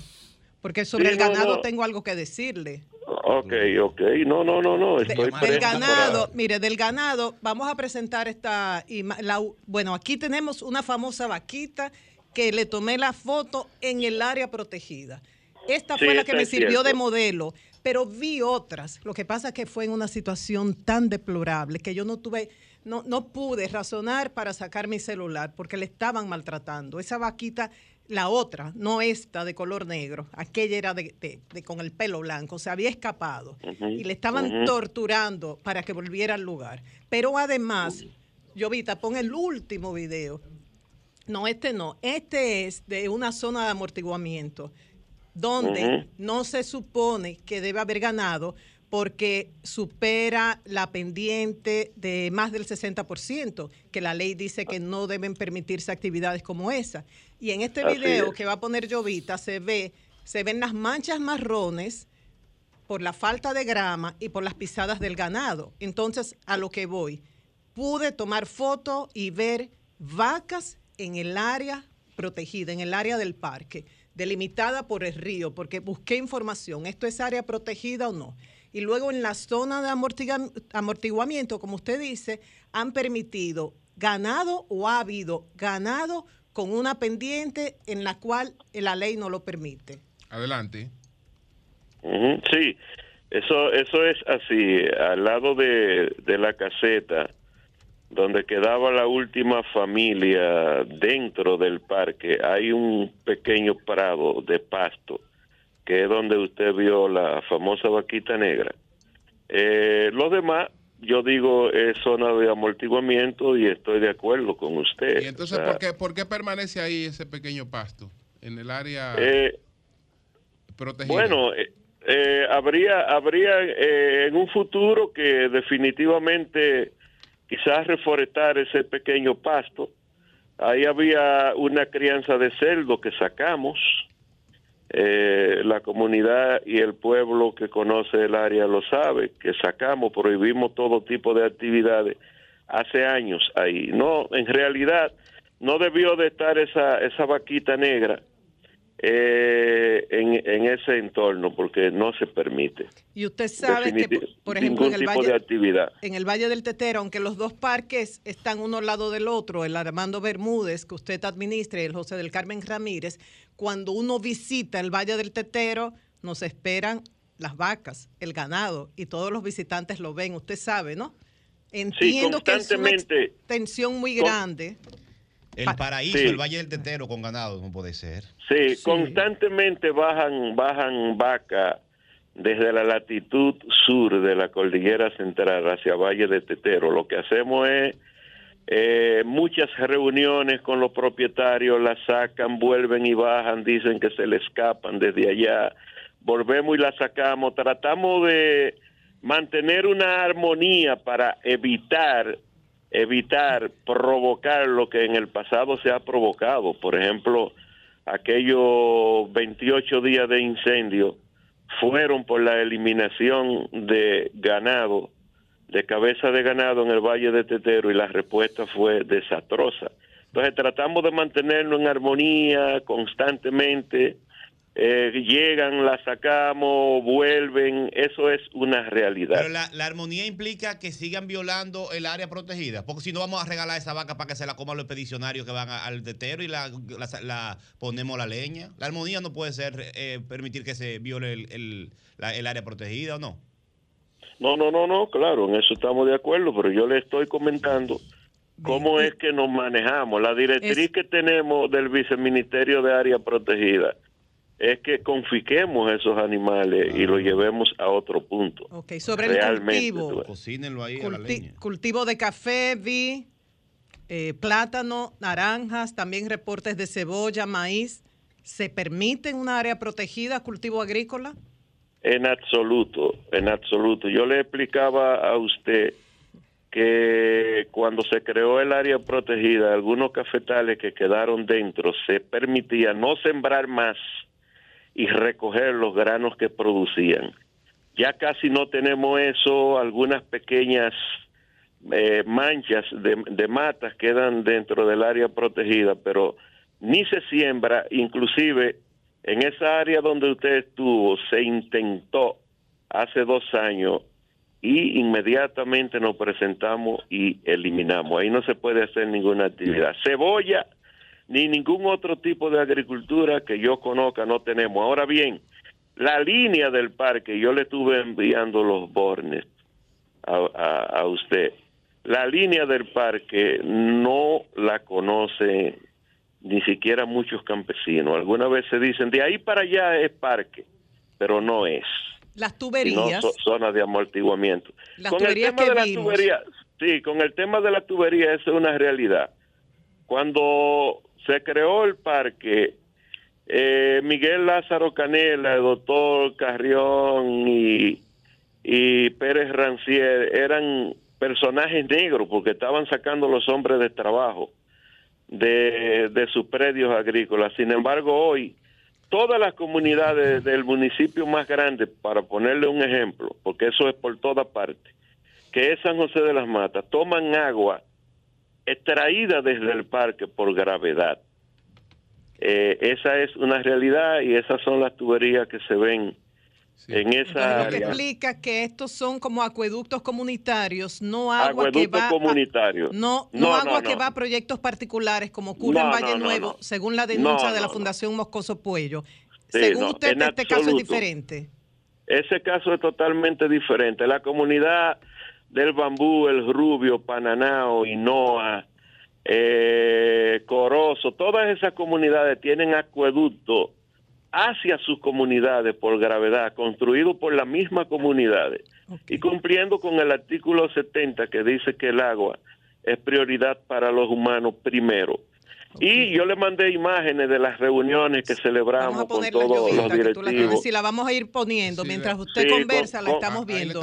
con los directivos, las reuniones con los ganaderos, una resolución que el pasado ministro emitió sobre el tema de la ganadería y la altura. Eh, u- le mandé imágenes de todas las Sí. reuniones que estamos haciendo con esos sectores, Sí, la con el poniendo objetivo en de pantalla. avanzar, sí, de avanzar hacia algo concreto.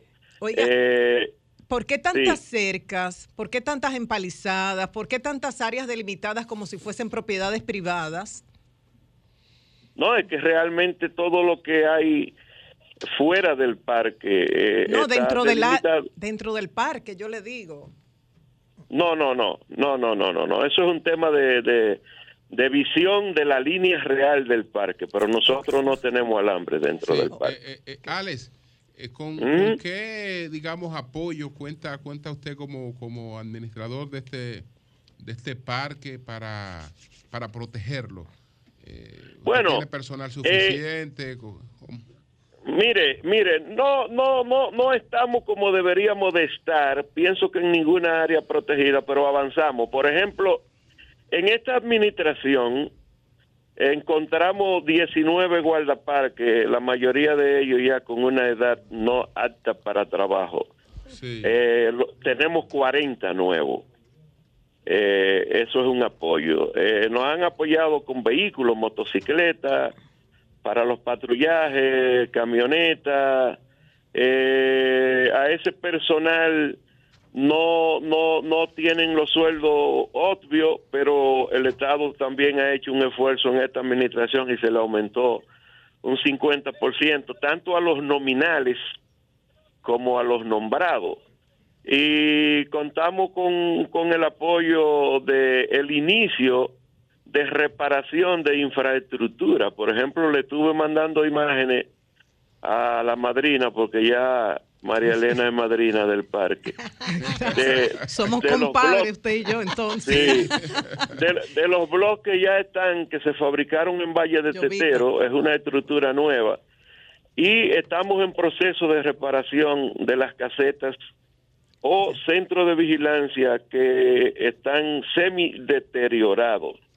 Eh, estamos recibiendo apoyo en ese sentido. Vamos a ser sinceros, no como quisiéramos, pero vamos avanzando. Tal vez un poco lento, pero sí en el camino vamos. Y destacar la extensión. Estamos hablando de cerca de 776, más o menos, kilómetros cuadrados, 766 específicamente.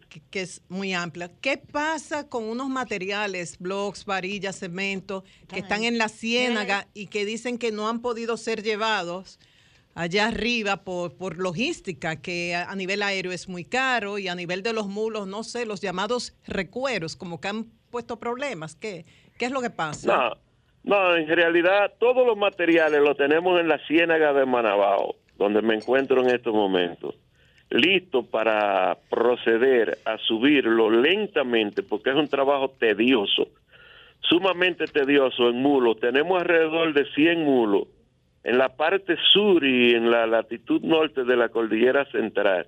Colaboran, pero recuerden, esos son los mismos guías de montaña que se ganan la vida eh, subiendo visitantes eh, en esas mulas y también haciendo alpinismo. Entonces, tenemos que esperar la terminación de la temporada alta para que ellos se ganen su dinerito, que ya que ya terminó. Y entonces vamos a proceder ya a subir. Ahora, hay materiales, mi reina, que en mulo no se pueden llevar. Y entonces ahí, bueno, ya hemos hecho contacto directo con eh, el director de la Fuerza Aérea que nos ha prometido. Febrillé. Sí, el comandante Febrillé vino aquí a la Ciénaga y nos prometió que vas a ayudarnos en eso. Esto es un esfuerzo no de la administración directamente, sino del ministerio. Y estamos en ese proceso. Lo primero que hicimos fue con amigos empresarios, que tenemos un grupo de empresarios de Santiago formado para empujar la construcción de ese centro y tenemos comida, alimentos acumulados y todo listo para proceder. Ok, ya, ya a- finalmente, a- a y, en, y en 30 segundos, porque se nos fue el tiempo, pon el video del, del monumento a los héroes del 14 de junio. Si nos puede decir brevemente, ¿se le puede lavar la cara a esta iniciativa que ustedes tuvieron y puede explicar el por qué hay en la zona los héroes del 14 de junio, las tarjas, si se pueden limpiar, esa escultura sin rostro en honor a Manolo? ¿Puede explicarnos? Ese monumento sin rostro que está ahí al lado de la caseta de diferencia, ahí no pasó nada. Eso se hizo para que los envejecientes... ¿Usted quiere decir que no pasó nada históricamente ahí? eh, históricamente en ese punto. Es Sí. más arriba, en la Guamita, donde hay En un monumento donde real, sí, donde realmente se dio el, el escenario de, de embocada y fusilamiento. Abajo no pasó nada. Y ese monumento sin rostro era porque Manolo no tenía rostro. O sea, no tenía clase social ni, ni religión. Y por eso se hizo así. Eso fue la fundación 14 de junio con la que nos comunicamos ayer para tratar de lavarle la cara porque está deteriorado. Eso no, no lo hizo medio ambiente. Debemos de cuidarlo porque está dentro de nuestro entorno. Bien. Y, y- y- y un proceso de reparación para que la gente siga visitando. Porque ahí es fácil el acceso. Arriba no es fácil para todo tipo de personas. Bueno, compadre, agradezco mucho gracias, su, Alex, gracias. receptividad y, y sus explicaciones y nos así vamos a mantener en contacto. Muchas gracias. Como no, madrina, contamos con su apoyo para... para Dos ejemplos y, de y comunicación siempre a sus órdenes. Gracias. Así es, así es. Así es. Bueno, que muy sí, bien. Julio, eso. qué Y yo bueno. entiendo, y yo cuando- entiendo, y- bien. y, yo entiendo cuando él habla de lo del diálogo. Yo entiendo cuando él habla de lo del diálogo porque él, es- él, él que está ya enfrentando eso. Cógete una vaca ajena y quémala. Pero no él, el Estado. Sí, pero Porque tú, yo no hablo de tú él. coges, coges una vaca ajena y quémala. Ahora tú hablas con la gente, etcétera. Pero cógete una vaca ajena y quémala para que tú veas. Tú haces el diálogo, pero Que- después es que la armonía se mantenga. la que- armonía se mantenga en base a que se permita que la vaca la lo, pica- lo pican en pedacitos a él y lo entierran ahí mismo, allá arriba. Es delicada la situación. No, pero el Estado. Solo no puede, pero el Estado no puede Sí, dejar ese claro, relajo tiene así. que- Mira, el tema de los Sí. bulos, que él dijo, bueno, hay que esperar que pase la temporada alta. A mí me han dicho ambientalistas a favor del licenciado Corona. Le digo, ¿y por qué no se ha resuelto eso? Me dice, bueno, porque él tiene que poner reglas a los que manejan los mulos. Ajá. Entonces ellos se lo ponen difícil. Se la Y- complican. Y hay que, sí, pero es natural, o sea, el que hace cumplir las reglas es popular. No, No, claro que no. claro. Entonces esto confirmando lo que tú Sí, dices. claro, de que por no- eso lo no bueno tanto del Claro, pero Bueno, él pues- es el administrador de un parque. Ahora, el Estado no puede permitir que eso se quede así. Un año está bien, dos años, pero Sí. toda la vida, Claro, un área sí. protegida. Claro. Por eso lo que él dice, él es. está negociando para, que, su- Claro. para poner Claro, reglas y tratar de Sí, resolverlo. claro, claro. Una vergüenza. Bueno, cambio y fuera.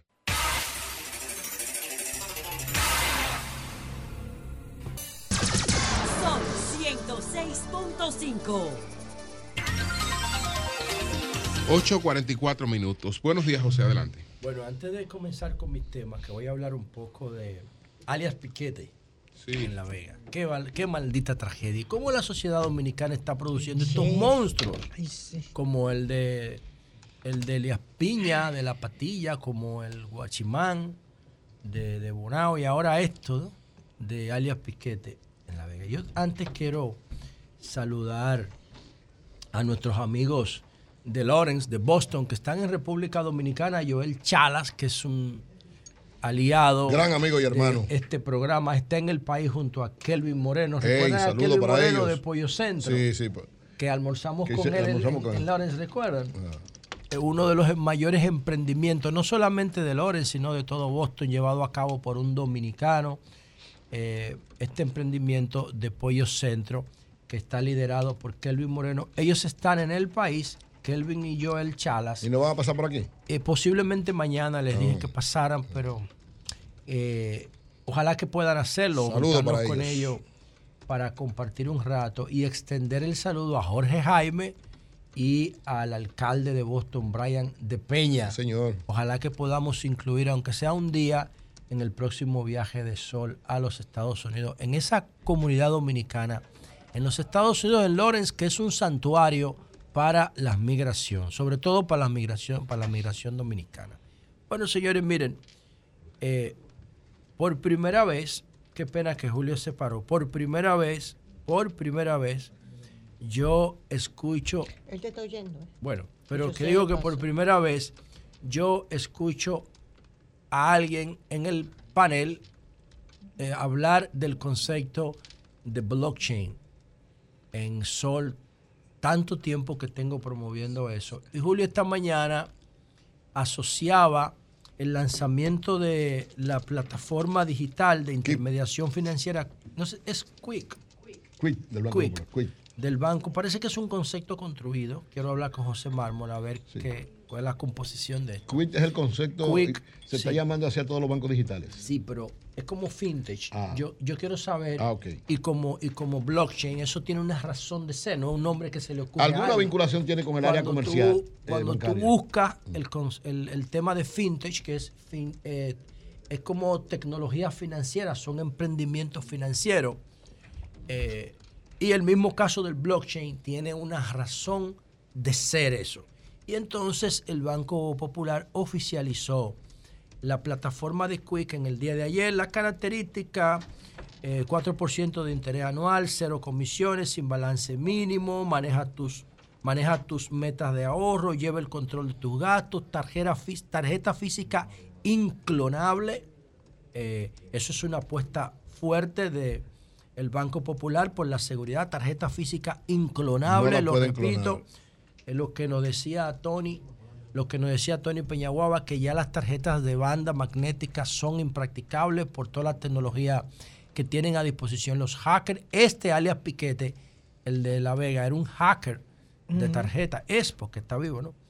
Y entonces hay que moverse ahora a los chips con, con encriptados. Los grandes que En- como estaba suelto, un Sí. hacker que lo conocía. Entonces, esta plataforma tiene cero costos de emisión, hay un cashback ilimitado por todas tus compras, o sea, te van a devolver dinero. Es, es de alguna forma el modelo de Apple Pay que están aquí implementando. Eh, y nada, nosotros saludamos esta plataforma porque eso es lo que promovemos. Ese es el futuro. Con eso es que nosotros tenemos que lidiar, eso es lo que tenemos que gestionar. Y en función de eso es que tenemos que educar a nuestros niños y niñas en función de esto, porque con ellos, con esto es que ellos se van a encontrar cuando crezcan y cuando vayan al mercado laboral. No es el, el mame mismo más sabe el burro que tú, ya eso lo quitaron y no nos hemos dado cuenta. Y no podemos seguir repitiéndole a los niños del siglo XXI lo que nos repitieron a nosotros en el siglo XX. No podemos diseñar educación para nosotros. Tenemos que diseñar modelos educativos para las generaciones emergentes. Y eso es lo que está haciendo el Banco Popular, diseñando plataformas de intermediación financiera para los nativos digitales, para los emergentes, los que van creciendo. Ya la plataforma para los, los eh, inmigrantes digitales o para los, los análogos ya están ahí. De todo el siglo pasado eh, estuvieron creciendo y desarrollándose para nosotros. Las plataformas como Quick son para las generaciones emergentes que están tomando decisiones ya a partir de los 16, 17 años, sacando sus propias cuentas, haciendo sus propias transacciones, comprando en línea. Por eso es importante el tema de que las tarjetas sean confiables, las cuentas, por todos los riesgos que implica poner una tarjeta de débito, no tanto de crédito, porque esas tienen seguro, las de débito que tienen un altísimo riesgo. Ahora, ¿por qué yo saludaba esto que, que decía Julio, de que el la banca del futuro pasa por la plataforma de blockchain? Bueno, porque yo recuerdo que en el 2010 con Carlos Brito y Dani la antigua Canita, nosotros comenzamos a empezar, eh, comenzamos a promover el blockchain como base fundamental, como filosofía de, de el, el Bitcoin, de la criptomoneda de Satoshi Nakamoto, que con un principio filosófico que se llama dilema de los generales bizantinos, resolvieron unos problemas lógicos matemáticos para crear la red informática más confiable que ha conocido la humanidad, que se llama cadena de bloques, blockchain. Y entonces esto no se limita a el, a- la- al Bitcoin o a las criptomonedas o a Ethereum, no se limita a eso. No, no, no. El, Bitcoin tiene una posibilidades de aplicación infinita. Por ejemplo, las elecciones del futuro. Las elecciones del futuro van a correr en blockchain a menos que la computación cuántica cambie las reglas del juego, porque ya eso es otra cosa. Esa es una frontera que no podemos ver, un horizonte nuevo, lo que va a plantear la computación cuántica con la inteligencia artificial. Pero ahora, con los recursos que tenemos ahora, las elecciones del futuro van a correr en blockchain. Eh, los contratos, el smart contract que está promoviendo IBM. Yo dejé un proyecto en el Congreso en el 2019, lo sometí, que se llama Contrato Inteligente, Smart Contract. ¿Para qué? Para que el gobierno, nadie le evada un peso de impuesto. Está ahí en el Congreso. Ayer vi que aprobaron la facturación digital en la Cámara de Diputados. A mí me da risa eso. Eso es pérdida de tiempo, eso es botadera de recursos. Monten la plataforma de impuesto interno y de contrato jurídico en blockchain y olvídense del resto. No tienen que hacer nada y todo eso es gratis, está ahí. Entonces está ahí gratis. Yo lo dejé en el Congreso en el 2019. Los contratos inteligentes, los contratos electrónicos, parte de mi propuesta de gobierno electrónico. Entonces, el, el- el tema de, de la, de- la plataforma Quick, ¿por qué para mí esto es tan interesante? Porque el presidente Abinader dijo después que vino la, la robot Sofía, que la trajo la Fundación Global, el presidente Abinader dijo, el país va a tener una estrategia de inteligencia artificial. No nos podemos saltar, tenemos que caminar tecnológicamente. Entonces, antes de llegar a inteligencia artificial para aplicaciones públicas, hay que informatizar todo de manera inteligente. Hay que informatizar los procesos públicos. Por eso yo le decía a ustedes todos los días, el censo no sirve para nada. Entonces, ¿qué es esta plataforma? ¿Qué es lo que decía Julio esta mañana? ¿Con qué que trabaja? con data análisis. Hace análisis de datos del comportamiento de los usuarios para poder brindarle un mejor servicio. Es dato, no información. Es metadata, no información gruesa, fina. Y, y le quiero decir esto directamente a los que están en el gabinete de innovación y de tecnología del gobierno y al presidente Abinader. Y le quiero decir algo porque tengo varios años diciendo, regalen la placa, regalen el marbete, dénselo gratis, el peaje, denlo gratis a la gente por seis meses, por un año.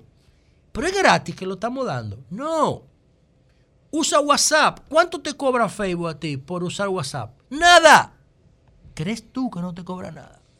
Te cobra otro tipo de valores que son más importantes para la plataforma, para diseñar estrategia, para conocer el consumidor.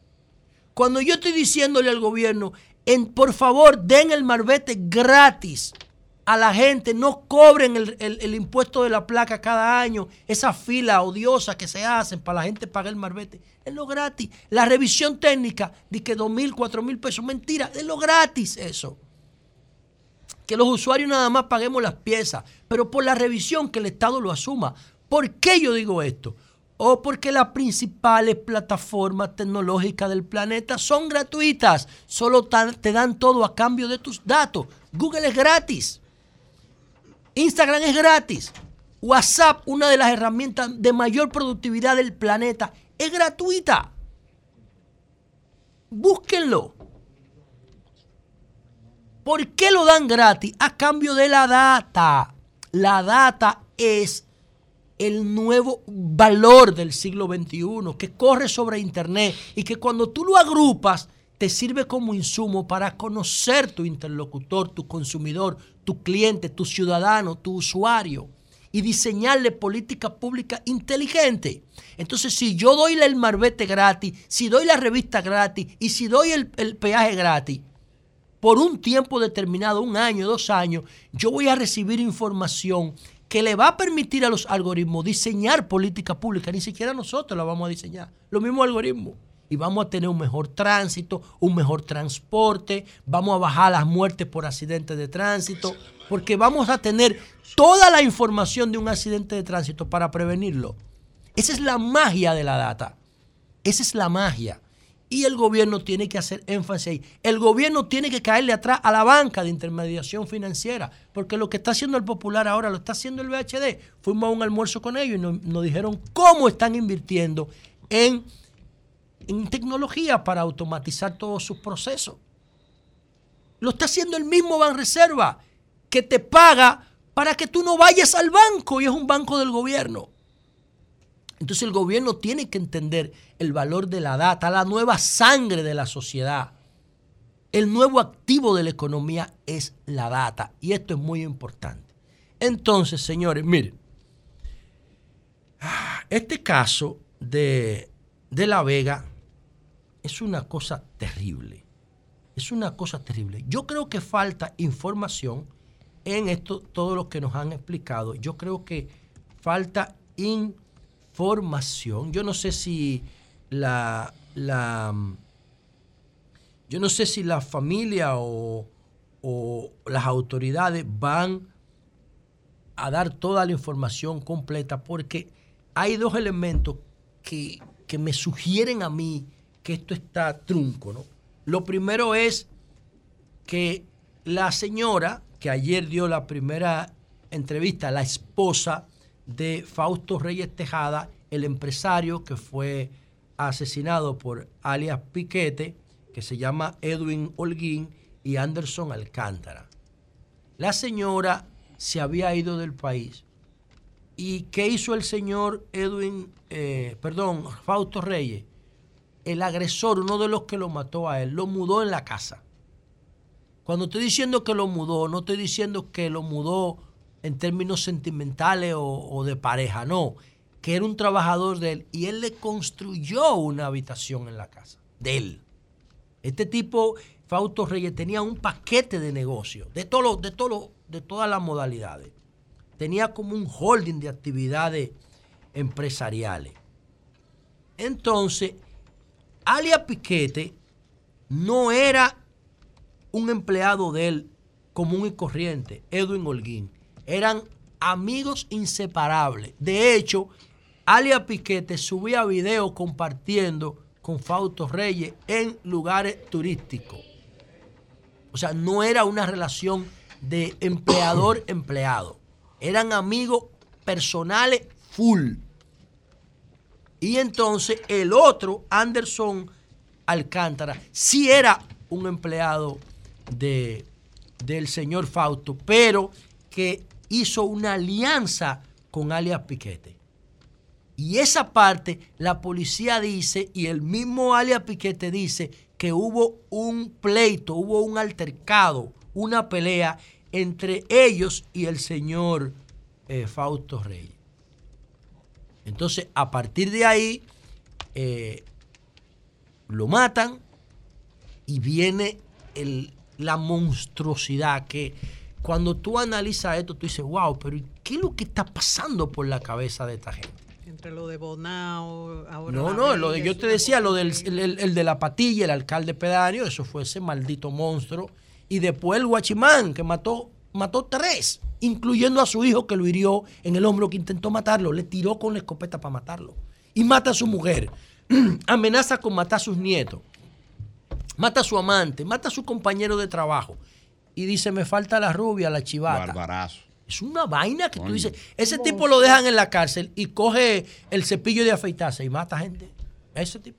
O lo matan a O él. con una cuchara, como. Lo o que lo sea. matan a él. Entonces, en sentido general, la policía, usando técnica moderna de investigación, como decíamos ayer, le agarra al tipo y lo Entiéndase aprieta. tortura. ¿Eh? Entiéndase tortura. Sí, para- así. No, no, ¿Por no. qué hicieron? Que A eso no. que él se refiere. Ah, tortura. Técnica moderna de Sí, investigación. eso- así es que él le llama. Sí, esa llama técnica moderna, técnica eso moderna es de Ramón. investigación. Ese era Ramón Mercedes. Ramón Mercedes, eso. Cu- ¿Hasta cuándo se van a, a mantener esa técnica moderna de investigación? Hasta que se pongan cámaras en los interrogatorios, como un plantea seguridad perimetral. Entonces, ¿qué pasa? Que es lo mismo que, que, ocurrió con los, los hacendados de Puerto Plata, de la Isabela, es que el señor Fausto Reyes Tejada empezó a mandarle texto a los familiares. Entonces, los familiares de, de Fausto Reyes dijeron, pero es que él no escribe, él lo que manda es nota de voz. No, ese no es mi papá, ese no es mi familia, no, no, ese no es mi marido. Porque él no escribe, él lo que hace es que manda nota de voz. Ahí hay algo raro y cogieron para la policía, porque el tipo estaba desaparecido desde el día 3. Entonces la policía, ¿qué hizo? O agarró, buscó a los más cercanos a él. Y los más cercanos a él eran Alia Piquete y Anderson Alcántara, los que andaban con él para arriba y para abajo. Cuando lo apretó con la técnica moderna de investigación, entonces los tipos cantaron de una vez hasta que los que no sabían lo cantaron. ¿Y qué fue lo peor que cantaron, señores? Que Alia Piquete va y contrata un maestro constructor de la zona que le dicen el chino, un señor muy centrado en su trabajo. Le dice, mira, yo quiero que tú me construyas una piscinita en mi casa. No, no, ese es dantesco. ¿Cuánto tú me cobras por eso? Y el tipo le dice, yo te cobro 13 mil pesos. Más 2 mil pesos un haitiano para que haga el hoyo. Ok, está bien. ¿En qué tiempo tú la haces? No, yo te la hago de una vez. Ok, toma los cuartos. Hicieron el hoyo y entonces el tipo le dice, pero de una vez hazme la piscina, que, es que yo quiero aprovechar para que las niñas se me bañen ahí en la piscinita. Ok, no hay problema, vamos a poner cemento y mañana cuando seque vamos a darle unos días y después la pintamos. El tipo lo va a buscar la casa y le dice, mira, píntame eso hoy. Yo quiero que tú lo pintes de una vez. Ya el, ya el tipo estaba enterrado ahí en la piscinita. Desde que hicieron el hoyo. El tipo metió el- el- la maleta. Lo que no se sabe es quién lo ayudó a eso. Porque solo no lo hizo. Y esos son de los elementos que yo digo que faltan. Entonces, cuando la policía le aplica la técnica moderna de investigación a, Alia Piquete, Alia Piquete dice dónde está el cuerpo del señor Tejada enterrado. No es que la policía encuentra nada. Que él le dice, vayan a, la, a mi casa, donde mis hijas se iban a bañar, en la piscina que yo le hice, debaraten eso, que eso está recién hecho. Ahí abajo está él enterrado. O sea, oigan esto, el tipo Iba a poner quería... a, a las hijas a bañarse Sí, en una piscina con un cadáver que él produjo debajo. Así mismo. Y él mismo a sentarse ahí a beber trago.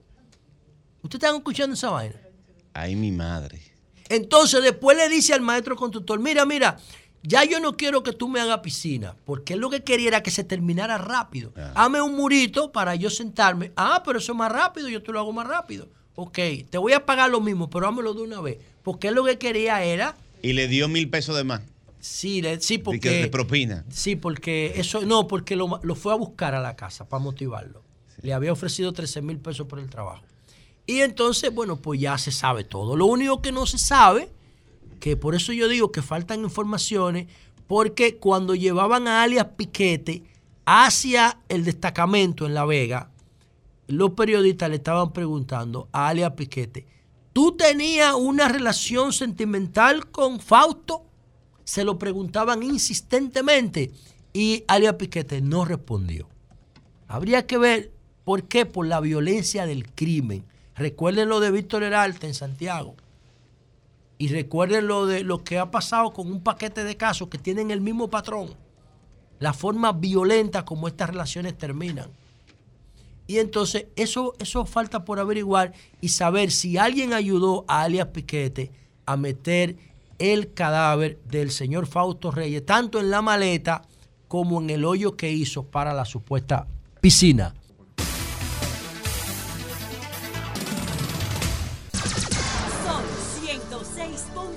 106.5. Minutos, buenos días, Eury, adelante. Gracias al Dios Todopoderoso, Jesús, mi Señor, Salvador y Guía, y como siempre, inicio con la palabra de Dios. Oye, tú te vas a quedar callado con lo que Julio te. Tesalonicenses 5, 16, 18. Oye mi respuesta a, a- a todos los que de alguna manera ¿verdad? están sin el Señor, no a Julio, sino a todos. Estén siempre alegres. Nunca dejen de orar. Sean agradecidos en todas circunstancias, pues esa es la voluntad de Dios para todos nosotros que pertenecemos a Cristo. Esas epístolas son la base del, del catolicismo. Tú debías meterte a la iglesia católica. No, tú sabes Ay, que la- ¿por qué? todos somos cristianos. Lo importante es que todos somos cristianos. Los católicos son mis hermanos. Yo los quiero ¿Quieres mucho. ganar adeptos? ¿Tú eres de la Eh, iglesia católica? Yo me formé en la iglesia católica. Bueno, pero somos hermanos, porque al final de cuentas Cristo es nuestro centro para es los lo cató- para los mismo todo al Sí. final. No, pero es que la iglesia Miren, católica es un museo, loco. Pero que- de ahí. Oigan lo siguiente, eh, la- ahora La iglesia tanto, de José, Pedro. tanto José como, como Julio se refirieron al Quick Banco Digital. Quick, el- la sí, el- plataforma nueva del que el Popular. Banco Popular anunció en el día de ayer. Eso es de todo lo han dicho, todos los analistas financieros, que implica el inicio de una nueva etapa en la banca dominicana. Una nueva etapa porque la tendencia de hace tiempo, y sobre todo la pandemia lo multiplicó aún más, la tendencia de todos los bancos es cada, cada- cada- en cada ocasión ser más digital. Todos los productos, todos los servicios, llevarlo al plano digital porque eso economiza. Primero da más garantía de seguridad y segundo economiza una serie de elementos importantes y facilita las transacciones y las acciones de todos sus clientes. Es el elemento central y a eso es que lleva todo este aumento de la tecnología. Eh, ya tanto Julio como José dieron los detalles de una serie de elementos que va a contener, pero hay un aspecto que yo quiero plantear en este, este elemento, que esto trae un reto para quién? Un reto para las autoridades que tienen que ver con el sistema financiero. ¿Por qué?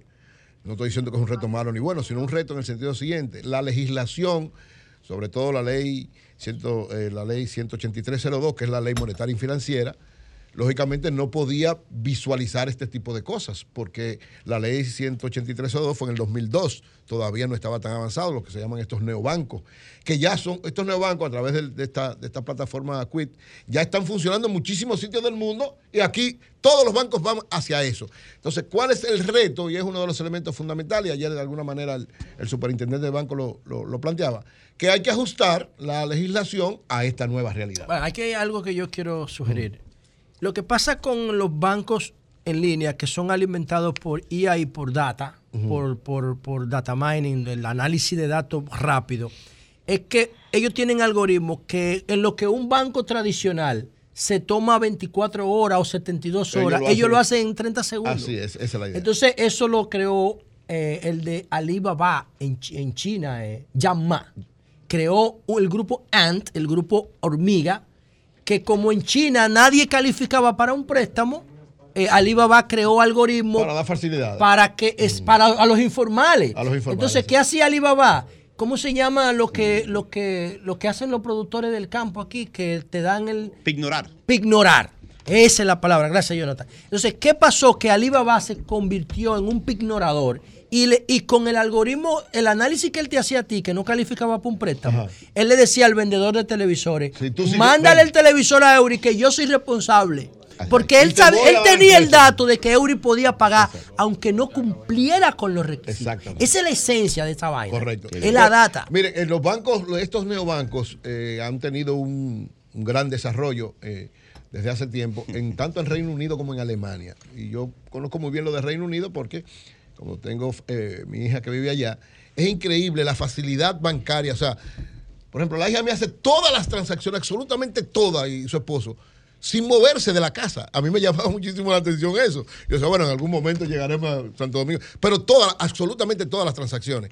Y Como lógicamente. mujer joven lo haría en Reino Unido, en Estados Sí, sí, Unidos, en todas increíble. partes. Entonces, ¿cuál es la tendencia? Yo creo que eso, la nueva etapa de, la- el banco, de los bancos en la República Dominicana, el sistema financiero, y lógicamente la adecuación es importante. ¿Por qué? Así como en, Alemania y en Inglaterra y en otros países funcionan bien, la regulación es sumamente estricta. Es decir, el que comete una, un delito o una transacción de cualquier naturaleza tiene sanciones bastante severas. Entonces, lógicamente, como aquí la ley todavía no lo establece, creo que ese es el reto. Y- y- Cuando tú hablas de sanciones, ¿a quién tú te refieres? ¿A los operadores bancarios o a los hackers? A los dos. Porque el cliente no puede hacer eso. No, no, no estoy hablando del cliente, estoy hablando del- a los quienes le dan el servicio, sea el hacker o sea el banco, porque además el banco tiene la responsabilidad. Por eso la ciberseguridad tiene cada vez más importancia, porque ahí el banco, si algo pasa con un cliente y él demuestra que él no es el responsable, el banco tiene que responder inmediatamente. Por eso te digo lo estricto que son y por eso es que hay que adecuar esta regulación, la ley 18302, que es una ley para el sistema financiero sumamente efectiva, pero tienen que darle ahora esa orientación. Y yo creo que se está en eso, ya de alguna manera están evaluando, pero eso no puede detener lo que sea el avance de los bancos hacia esa orientación. Saludamos esta iniciativa del Banco Popular y sabemos que los otros bancos van también camino a eso porque esa es la nueva, el nuevo rostro de la banca en el mundo y por tanto el nuevo rostro de la banca dominicana que es sumamente avanzada en todo lo que tiene que ver con la técnica para dar mejores servicios. Por otro lado, miren, cada vez que se hace el foro de Davos, el foro económico de Davos, hay una evaluación de una serie de elementos y sobre todo de los retos, de las implicaciones. Eso se hace desde antes, con las conclusiones que salen, entonces se proyecta siempre cuáles son los riesgos fundamentales que tienen las economías del mundo entre 2 y 10 años. Hacen una especie de evaluación. Yo recibí en el día de ayer en español eh, lo que es este informe, es un informe bastante, bastante amplio, que ellos llaman, es el Global Risk Report, o sea, riesgos globales del 2023 del Foro Económico Mundial. Entonces ellos establecen en, este, en esto, recuérdense que el Foro Económico Mundial lo que hace es que hace una encuesta a los líderes económicos del mundo, líderes empresariales, líderes que, de los que están en la tendencia de análisis económico y empresarios, para entonces sopesar, evaluar cada una de las situaciones y hacer la proyección. Establecen eh, 11 temas fundamentales que desde el punto de vista del Foro Económico Mundial son los elementos que van a determinar como riesgo la etapa de dos a die- a de- entre 2 y 10 años. Es decir, entre ahora estamos en el 2023, estamos hablando entre el 2025 al 2035. Es una proyección de 2 a 3 años. Empezando desde ahora, pero lógicamente viéndolo en perspectiva de 2 años hacia 10. Son 11 temas fundamentales. Yo lo voy a mencionar ahora y analizaré dos y luego durante en otros, en otros análisis seguiré evaluando. Los 11 caracterizados de manera específica son, el primero, la inflación. Es un gran riesgo para el mundo entero.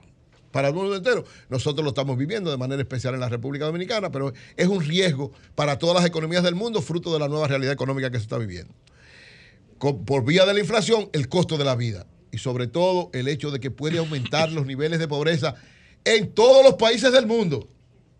Es decir, dice el Foro Económico Mundial que el hecho de la combinación inflación y alto costo de la vida vaya a conllevar a que aumenten los niveles de pobreza en todos los países del mundo. Tercero, las guerras comerciales, y la estamos viviendo, esta guerra comercial que hay entre Estados Unidos y China, se va a aumentar en otros lados porque evidentemente los dos polos fundamentales económicos, cada uno busca sus aliados. Y ustedes ven como China está buscando de aliados tanto a India como a Rusia para poder de alguna manera enfrentar lo que es Estados Unidos, que tiene prácticamente el mundo entero a, su- a su lado. Entonces, estas... esta- Tenía. o digo, tenía, exacto. Estas guerras comerciales se van a incrementar en este periodo de 2 a 10 años. El cuarto elemento que plantea el Foro Económico Mundial es la salida de capitales de mercados emergentes. Es decir, oigan bien, mercados que podrían empezar a desarrollarse fruto de esta tensión mundial económica, puede ser que no fluyan tan rápidamente a mercados emergentes esos capitales. Lógicamente, América Latina es un mercado, digamos, aunque es sólido para todos nosotros, pero de alguna manera frente a las grandes potencias mundiales es un mercado para ellos emergente. Para China, por ejemplo. La- Latinoamérica es un mercado emergente. Para Estados Unidos ya es un mercado consolidado. Entonces, esa lucha comercial puede llevar y, lógicamente, la República Dominicana desde hace bastante tiempo tiene, eh, fluye bastante lo que es la, la inversión extranjera, pero hay que estar preparado porque ese es uno de los riesgos de esta nueva etapa que vive el mundo, económicamente hablando. El quinto elemento son los disturbios sociales generalizados. Es decir, fruto de ese aumento de la pobreza, de esta inestabilidad económica que puede darse en algunos lados, pueden empe- empezarse a dar grandes disturbios sociales. Hace tiempo que en América Latina no vivimos esa realidad. Hace tiempo. O sea, ha habido disturbios básicamente por asuntos políticos, pero se han, se han desarrollado de manera institucional. Han tumbado presidentes, han quitado gobiernos, pero no ha habido procesos generalizados de conflictos sociales. Entonces tenemos que estar preparados para eso también, porque esa es una tendencia de esta nueva realidad que vive el mundo. El sexto ah, planteamiento, riesgo que plantea el Foro Económico Mundial, es el enfrentamiento geopolítico. Fruto de esta situación económica, donde cada quien está hablando para su lado, en los dos bloques fundamentales, podrían darse situaciones de enfrentamiento entre algunos países con otros países, algunos sectores con otros sectores desde el punto de vista geopolítico. Sobre todo por la situación económica mundial. Siempre una situación económica puede conllevar enfrentamientos de tal naturaleza que afecte entonces políticamente la relación entre algunas naciones. El séptimo es la sombra, dice así el Foro Económico Mundial, la sombra, la posibilidad de una guerra nuclear, que aunque muchos la ven muy lejana, dice, es una sombra, así la llaman, una posibilidad lejana, pero que no, no puede descartarse porque es un riesgo probable ante la profundización de estos conflictos económicos y de estos conflictos políticos. El octavo es los niveles insostenibles de la deuda externa para todos los países también, en especial para aquellos que están en vía de desarrollo y necesitan mucho más dinero que, que los países ya altamente desarrollados, pero niveles insostenibles de deuda que lógicamente afecta el crecimiento y el desarrollo de esos países. Como colorario de todas estas cosas, va a bajar los niveles de crecimiento en todo el mundo, ya eso lo hemos visto, Estados Unidos bajó sus niveles de crecimiento, nosotros, que era una, la economía más sólida de América Latina, bajamos nuestros niveles de crecimiento y todo el mundo está bajando sus niveles de crecimiento. El décimo, la reducción de los niveles de inversión, fruto también de toda esa realidad que se está planteando, ahí va a fluir menos la inversión porque cada quien va a tratar de consolidar de manera particular y, llevar esas inversiones a áreas que tengan que ver directamente con ellos y no a otros lados. Y finalmente, lo que es la presión para todo el mundo, que es la presión del cambio climático y de la inversión cada vez más en proyectos que tengan que ver con respeto al medio ambiente. Ese es un gran riesgo que lo plantea como el número 11. Esos son los 11 riesgos que plantea el Foro Económico Mundial que se va a dar en estos, en estos 2 a 10 años. Y simplemente quiero referirme brevemente a los dos primeros, inflación y costo de la vida. Son los- las dos caras de este tiempo. Dos caras difíciles. O sea, la inflación no ha podido ser enfrentada de manera efectiva por nadie en el mundo. Es decir, se han dado pasos desde las economías más grandes, como es el caso de los Estados Unidos y Europa, hasta nuestras economías en América Latina. Pero hasta ahora, aunque en algunos momentos se ha frenado niveles de inflación, siguen altos y con el riesgo grave de que continúen subiendo. Y eso, el corolario que tiene es el alto costo de la vida, que es una de las grandes cosas, porque inflación y alto costo de la vida, como muy, muy bien dice el Foro Económico Mundial, lleva directamente a aumento de pobreza y afectar cada vez más a los que menos tienen o a la clase media que la lleva hacer precisamente a perder sus niveles de bien vivir, de ingresos y de todo lo que se plantea. Entonces, estos dos elementos son claves y todos los gobiernos del mundo, ¿verdad? Y en especial los gobiernos que tienen que ver con nosotros, que es el gobierno dominicano, deben evaluar ciertamente las medidas hacia esas dos áreas, porque a final de cuentas eso es lo que nos va a afectar a todos los dominicanos en esta época. Cambio fuera.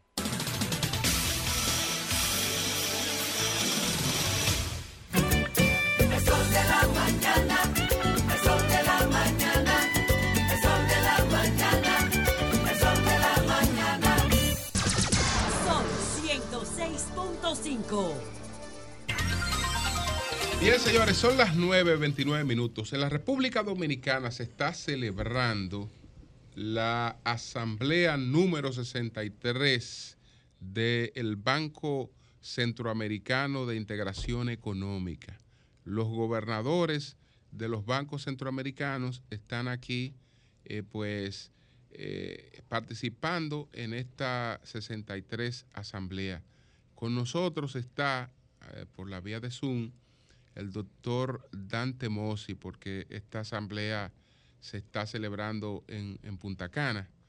Así es que vamos a conversar, vamos a conversar inmediatamente con el doctor Dante Mossi, presidente ejecutivo del Banco Centroamericano de Integración Económica. Eh, doctor Mossi, ¿cómo está usted? Adelante.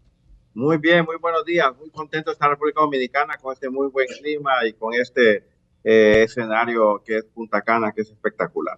Recibiendo ya los gobernadores que están todos llegando eh, uno en uno en orden, así que muy contentos para arrancar mañana, primera hora, eh, un acto que será gentilmente eh, liderado por el señor presidente Abinader. Así que estamos muy contentos de este esfuerzo. Doctor, doctor Dante, eh, sabemos que el Banco Centroamericano eh, desarrolla una serie de proyectos en los diversos países que lo conforman. Quisiéramos saber qué proyectos hay en República Dominicana con el banco, qué orientaciones hay y, cuándo se, podrán conocer ya de manera concreta y ser inaugurados. Bueno, primero que todo, eh, creo que eh, es muy importante resaltar, yo vine a República Dominicana a inaugurar la oficina en Santo Domingo en el año 2020 y tenemos una cartera, yo digo, bastante pequeña, un par de carreteras, la autopista del Coral eh, y otras autopistas muy importantes para la República Dominicana y el inicio de la represa Monte Grande. Hoy por hoy ya tenemos una, una oficina y hemos aumentado el cupo de República Dominicana a cerca de mil millones de dólares. Y ya el día de Mil millones marzo, de dólares. Mil. Perdón. Mil millones de dólares. Mil millones de dólares el cupo de- en proyectos que, que tiene República Dominicana dentro del Banco Centroamericano. Y eh, el, el, ah, martes se aprobó un nuevo préstamo eh, por 421 millones de dólares para el mejoramiento de la eh, autopista que va de San Pedro Macorís hasta el municipio de Miche. Entonces, eh, estamos realmente muy entusiasmados por eh, apoyar a República Dominicana en sus proyectos de infraestructura.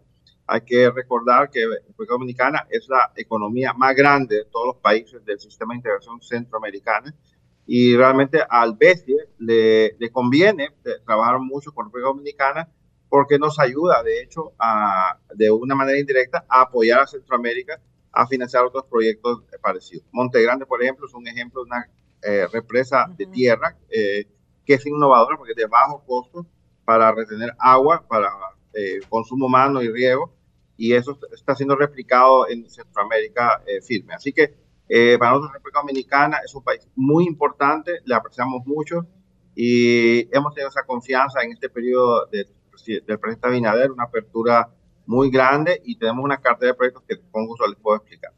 ¿A a cuánto asciende la cartera, eh, doctor Dante Mossi, de- del banco en- en Centroamérica y cómo el banco pues eh, se alimenta? Eh, ¿quiénes, quiénes apoyan al, al banco, además del retorno de los préstamos que tiene?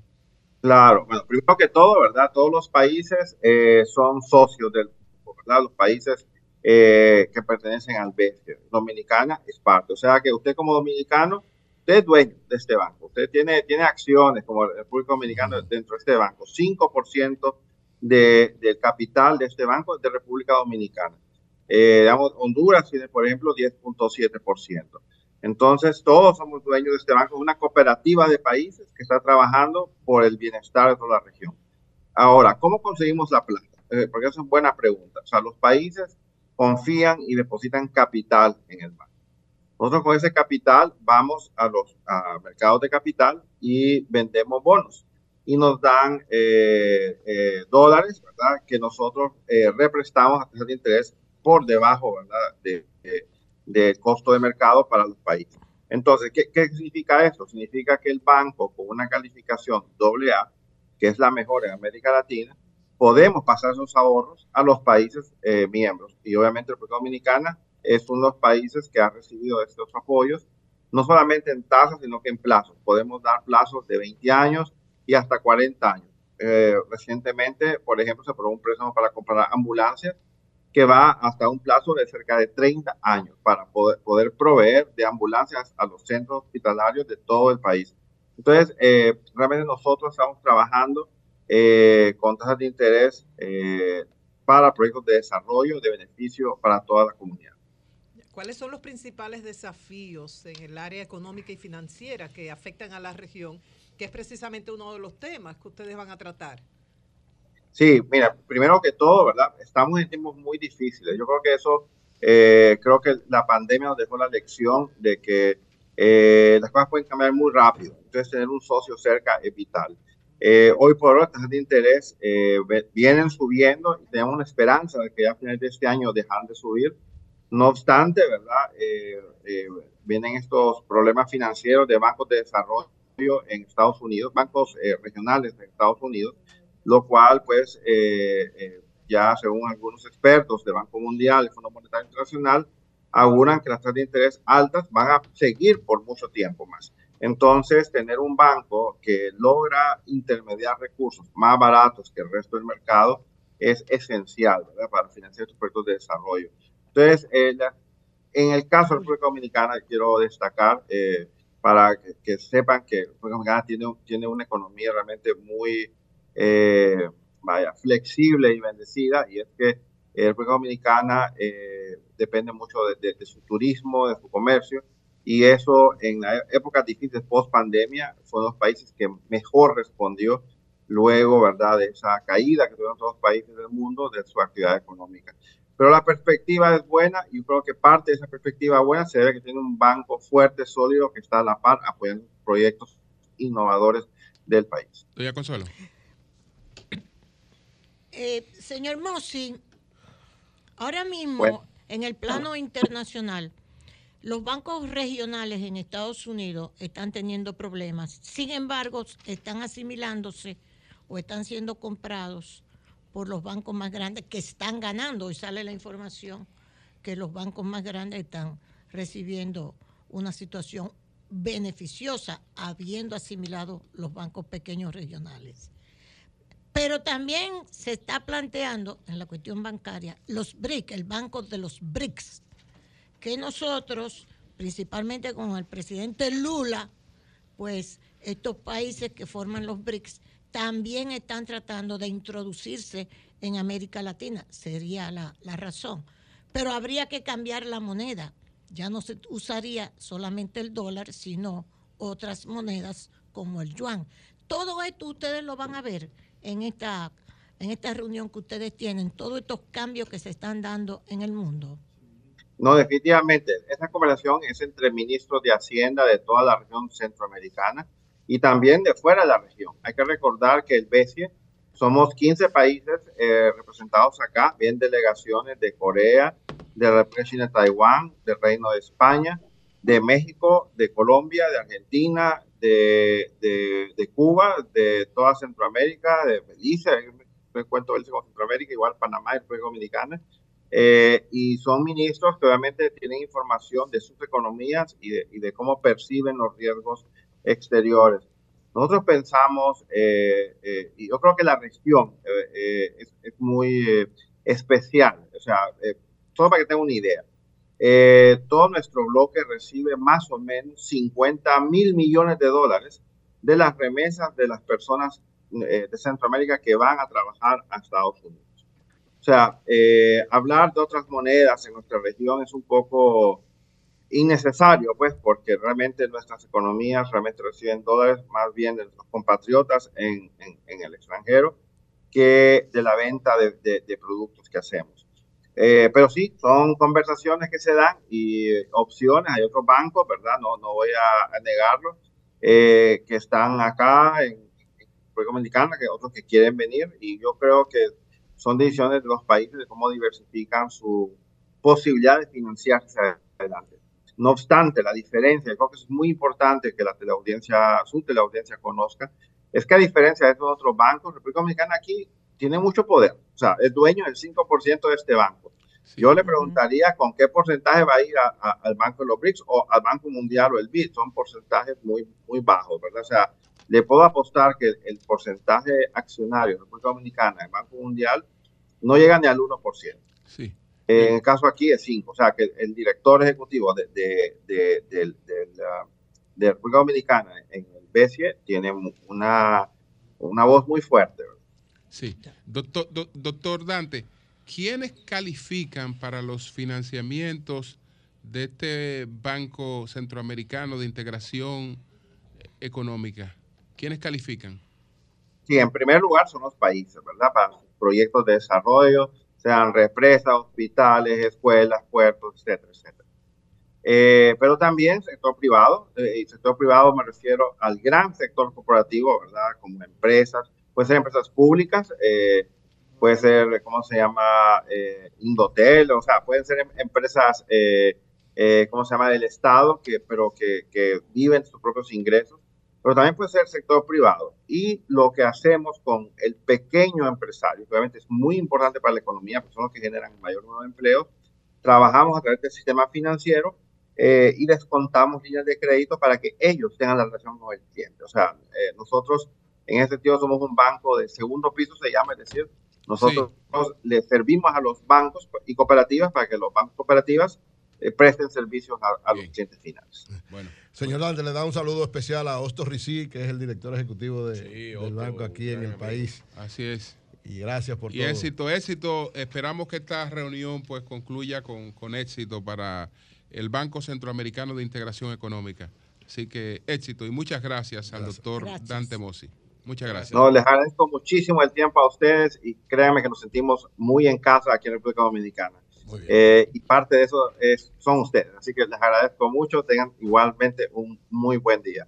Gracias, señores. Bueno, conversábamos con el doctor Dante Mossi, el presidente ejecutivo del Banco Centroamericano de Integración Económica, que están desarrollando en la República Dominicana, en Punta Cana, su asamblea número 63 de gobernadores. Cambio y fuera.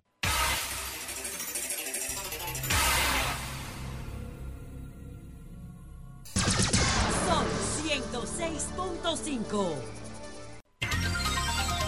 Son las 9.47 minutos. Virgilio, adelante. Hablando que uno se entiende, gracias a todos los que nos escuchan a través de este Sol de la Mañana, de Sol 106.5. RCC Media es la catedral Una de la opinión en la República Dominicana. El día que hablan los micrófonos aquí, cuando estemos, cuando nosotros estemos eh, fuera del aire, fue ese día nos vamos a joder Ahora yo todo te- aquí. yo te otra historia. Como diría el sujeto, aquí va a morir todo el mundo, aquí va a joder todo el mundo. El día que hablen estos micrófonos, no fuñimos. Quedó con los ojos en blanco. me dijo. Sí, tengan cuidado. Miren, eh, sigue dando eh, agua a beber la sentencia, eh, la reglamentación de la Junta Central Electoral sobre el tema de las alianzas eh, políticas en la República Dominicana. Y la verdad es, ayer el, el expresidente Hipólito Mejía, pues dice don Julio que ha sido una advertencia. Bueno, yo no lo veo como una advertencia directamente sobre lo que decía el presidente Mejía, sino el presidente en su lenguaje coloquial hacía una chanza, ¿no? Con respecto a eso. Otros lo interpretarán de diferentes formas. Yo lo interpreté como una chanza de la forma de comunicarse del presidente Mejía. Sí, similar a la de TEN en el PLD. Una chanza. Una chancita. Sí, una cosita. así. ¿Similar a la de quién? De TEN, 10 bombitas lacrimógenas para, para, para allá adentro. No, porque lo que pasa, no me haga hablar de eso, que usted sabe que eso me buscó un problema con un amigo de nosotros. Sí, una chancita así, ¿no? Pero Hipólito no le tiran unas cuantas bombitas lacrimógenas. No me, no me haga hablar que después usted sabe lo que pasó con la bombita. Yo dije una cosa y un amigo de nosotros hizo bombita. Yo no puedo. Dije que no iba a hablar de eso. Después digo, el jefe de la vaina. Me llaman aquí. Entonces, saludo a don Víctor. Miren, eh, con ese tema, y entonces la sentencia 2719 del TCE, que yo he dicho que es la que definía los niveles de elecciones.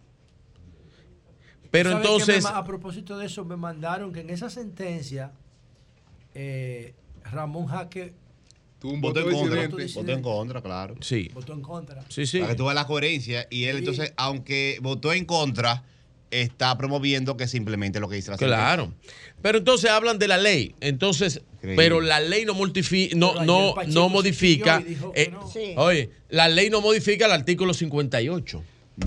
No No, lo es que la modifica. ley no se cambió, la que se cambió fue la, la ley electoral, no la ley Sí, de partido. no, ley de partido. Entonces, Ley de no- partido. no, pero no 318, habla, al, entonces- al ser una ley más reciente, la ley electoral no trata Mira, ni aunque modifica, quiera la Junta, no le puede pasar ni lo por encima la dice, sentencia ni a la ley, ni lo no dice, Pero lea, pero lea, ni lo dice. el artículo 136 de la ley orgánica del régimen electoral para que tú veas lo que dice.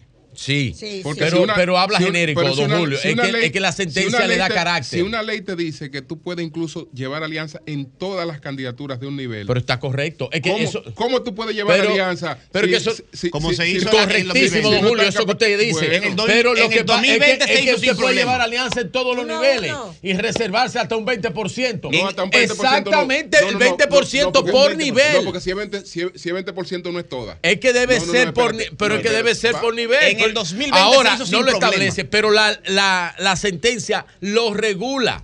Y las sentencias del TCE no son apelables. Entonces yo creo que esto va a ser un tema muy interesante a que lo debate el Tribunal Constitucional. Clarinete. Porque entonces vamos a tener que irnos a un tema de ley y constitución. Eh, artículo 136. Sí, sí, léalo. Yo lo, lo tengo aquí también. Entonces, para las candidaturas en el nivel senatorial, para una, Sí. varias o todas las provincias Ajá. y el Distrito Nacional. Sí. Para las candidaturas del país en el nivel de diputado, para una, varias o todas las circunscripciones o provincias y del Distrito Nacional. Para las candidaturas en el nivel de alcaldía, para uno, varias o todos los municipios. Para las candidaturas en el nivel de regiduría, una, varias o todos los municipios Sí, y el Distrito es, Nacional.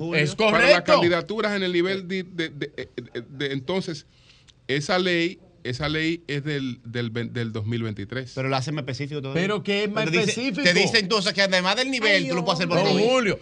Entonces Pero vamos a leer. se va a hacer. Vamos a leer. Así se va a Vamos a leer. Vamos a leer. Espérate. es que Vamos a además leer. de hacerlo por nivel, tú lo puedes hacer por provincia. No, no, pero vamos a leer el dispositivo del Tribunal Superior Electoral. En definitiva, resulta Bien. ostensible que el artículo Lo extraño- 58. Lo extraño, que sea un solo partido. Pero- pero, don Julio. Que un solo partido Pero, esté de acuerdo con pero eso. vamos a hablar de. Yo lo que quiero es hablar directamente. No, el Frente Amplio está de acuerdo. vamos a hablar del. dis- Bueno. Bueno. pero vamos a hablar. No, pero espérate, Jonathan. No, no, no, pero no vamos. No, vamos- para que la gente. sí-. Porque la gente tiene mucho nivel de confusión. Ayer me escribió mucha gente con respecto a esto. Sí. Entonces, yo quiero establecer esto claro, que esto es de ley y que tiene una reglamentación de ley. Y amén de lo que ¿de acuerdo? dicen, de lo que dicen los otros. Yo quiero establecer esto bastante claro. Vamos a ver. El dispositivo dice lo siguiente. En definitiva, resulta ostensible que el artículo 58 de la ley número 3318 no dispone una reserva del 20% del total de las nominaciones, sino que esta reserva segregada se corresponde como afirma el demandante. Está hablando en el dispositivo porque hubo una serie de gente que reclamaron eso. Al 20% del total de la candidatura por los puestos de elección señalados expresadamente en dicho artículo y establece lo siguiente. Senadores, 32 puestos nacionales, 6 puestos que pueden ser reservados. Diputados, 190 puestos nacionales, 38 pueden ser reservados. Alcaldes o alcaldesas de 158, 32 pueden ser reservados. Está muy duro eso. Regidores o regidoras, 1164, Eso- eso limita 233 todo. Eso pueden ser. Directores re- eh, municipales, 235, solamente 47. Vocales, 735, solamente 147 pueden ser reservados. En total, de 2.749 puestos electivos, pueden ser reservados 550. Eso lo dice y lo especifica el dispositivo y lo dice el artículo 58 de la ley 3318 del régimen electoral. Ahora, ¿qué es lo que pasa? que lo que quieren y lo que se quiere lograr es lo siguiente. Para que la gente entienda. Lo que pasa es que si tú quieres lograr un mejor acuerdo senatorial para la provincia, si te lo reserva, si tú te reservas esos 500, eh, 50 puestos, ¿qué pasa? Bueno, pues tú te reservas de esos 550 puestos, 20 puestos senatoriales. Y te reservas eh, de ese puesto 50 alcaldes. Pero eso no es lo que demanda el dispositivo. Porque como el dispositivo te lo establece directamente por nivel de elección, porque recordemos que también la elección es por nivel de elección. Usted, antes los alcaldes arrastraban regidores, no lo arrastran. Los regidores por voto directo. Antes los diputados jalaban senadores, ahora los diputados por voto directo, los senadores por voto directo, los alcaldes por voto directo. Eso es lo que pasa. Entonces tú te tienes que reservar directamente y es lo más justo.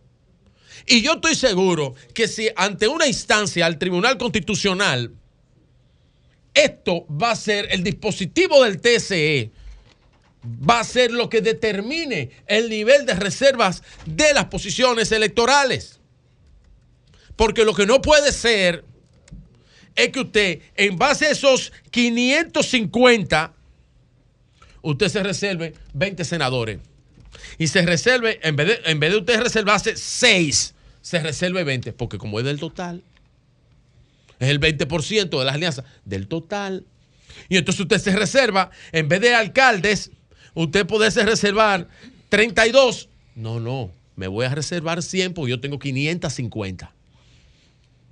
Y entonces en vez de reservarme en cantidad de diputados, que lo que puedo reservarme son 38, bueno, como son 100, menos regidores, los regidores que a la garata con puño, que Dios lo, lo ayude como pueda. No, yo me voy a reservar en vez de 38, 100 diputaditos para yo negociar.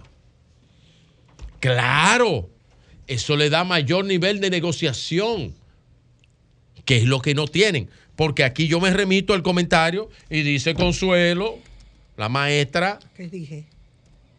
Cónchole, pero que tú vuelves con la misma vaina. Es que esto es lo que tiene la importancia de la elección de febrero. El problema es que no hay liderazgo local en los dos partidos mayoritarios de oposición y tienen un problema estructurado dentro de su matrícula que tienen que salir a negociarlo y Yo tienen que reservarse de ahora con figuras sociales, figuras públicas, van a tener que meter. Y no importa. No, pero que no van a poder reservarse los espacios para poder darle eso. imponer la dictadura de ustedes. No, en dictadura no. Ustedes Oh, no, no, no. No, dictadura. retráctese, retrácese no de eso. me retracto. No, no, pues retrácese. Pues no me No, retracto. pero ¿por qué usted habla de dictadura? Usted fue una, luchadora en contra, eh, eh, en contra de la dictadura. Usted no puede decir eso. Usted no puede decir eso. Que lo diga, que lo diga, que lo diga cualquiera de nosotros, pero usted no. Hipólito, que dijo que hay que tirar unos tres bombitas. la No, no, pero olvídese de Hipólito. Hipólito, eh, usted conoce a Hipólito y su lenguaje sí, coloquial, lo hombre. No, pero yo no estoy defendiendo. Eso no yo creo importa. que Hipólito Yo, yo no estoy atacando, yo no ataco. Eso yo sé es- que Hipólito lo dice de Eso todo. es lo importante de este dispositivo. Ahora, un perjuicio para las Eh, Ten lo hizo de broma al PLD. Fue de broma que Ten le entró bombazo no, al PLD. porque no, ten- no tenía que ver con, eso. No, pero fue de broma que le entró a bombazo al PLD. al No, aparte de todo, si no hubiera, Sí, sí, sí. si usted me va a hacer decir que había un jefe de una turba ahí que hizo un Ay, lío y que por eso fue que le entraron. Oye, Era el jefe de la turba, un amigo de a nosotros. Pero no me haga decirlo lo porque después se pone guapo conmigo. Hipólito Que él fue que fue a frontear y se llevó un grupo de gente. que- Pero bien. Que a Leonel le tiraron una bombita también. Bien, ¿Cuánto bien. Lo que pasa, lo que lo más justo, lo más justo para la gente, para el elector, para los elegidos, para los que participen, es que sea por nivel de elección.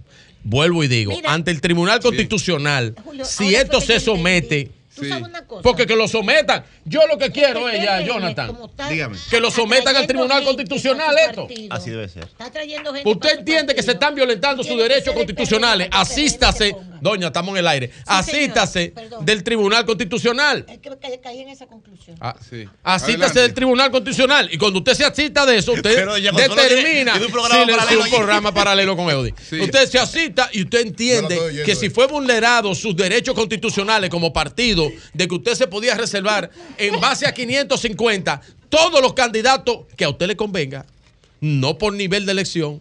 Entonces, con eso, con eso, usted le van a resarcir su derecho, de seguro, si, si antes de las elecciones, después de las elecciones, cuando usted entienda. Eso es lo que tiene que levantar una instancia ante el Tribunal Constitucional. Para cerrar esto, don Julio, para yo cerrar mi comentario, una pregunta. Tiene una hora hablando. Una pregunta. Do- ¿Usted oyó lo que dijo Donald Trump ayer? ¿Qué dijo? No repite eso aquí, por favor. No, falta Pero, respeto. pero no soy yo. Pero yo soy el que le voy a faltar respeto. ¿o ¿Fue Donald Trump que lo dijo en New Hampshire? No importa, no importa, no lo diga, no, no, no lo diga. Donald Trump dijo, Donald Trump dijo, si lo que yo dije, doña, No, usted no, ve la Julio, vaina. Julio, que diga otra si cosa. tú eres rico y famoso, las mujeres te dejan agarrar el cambio y fuera.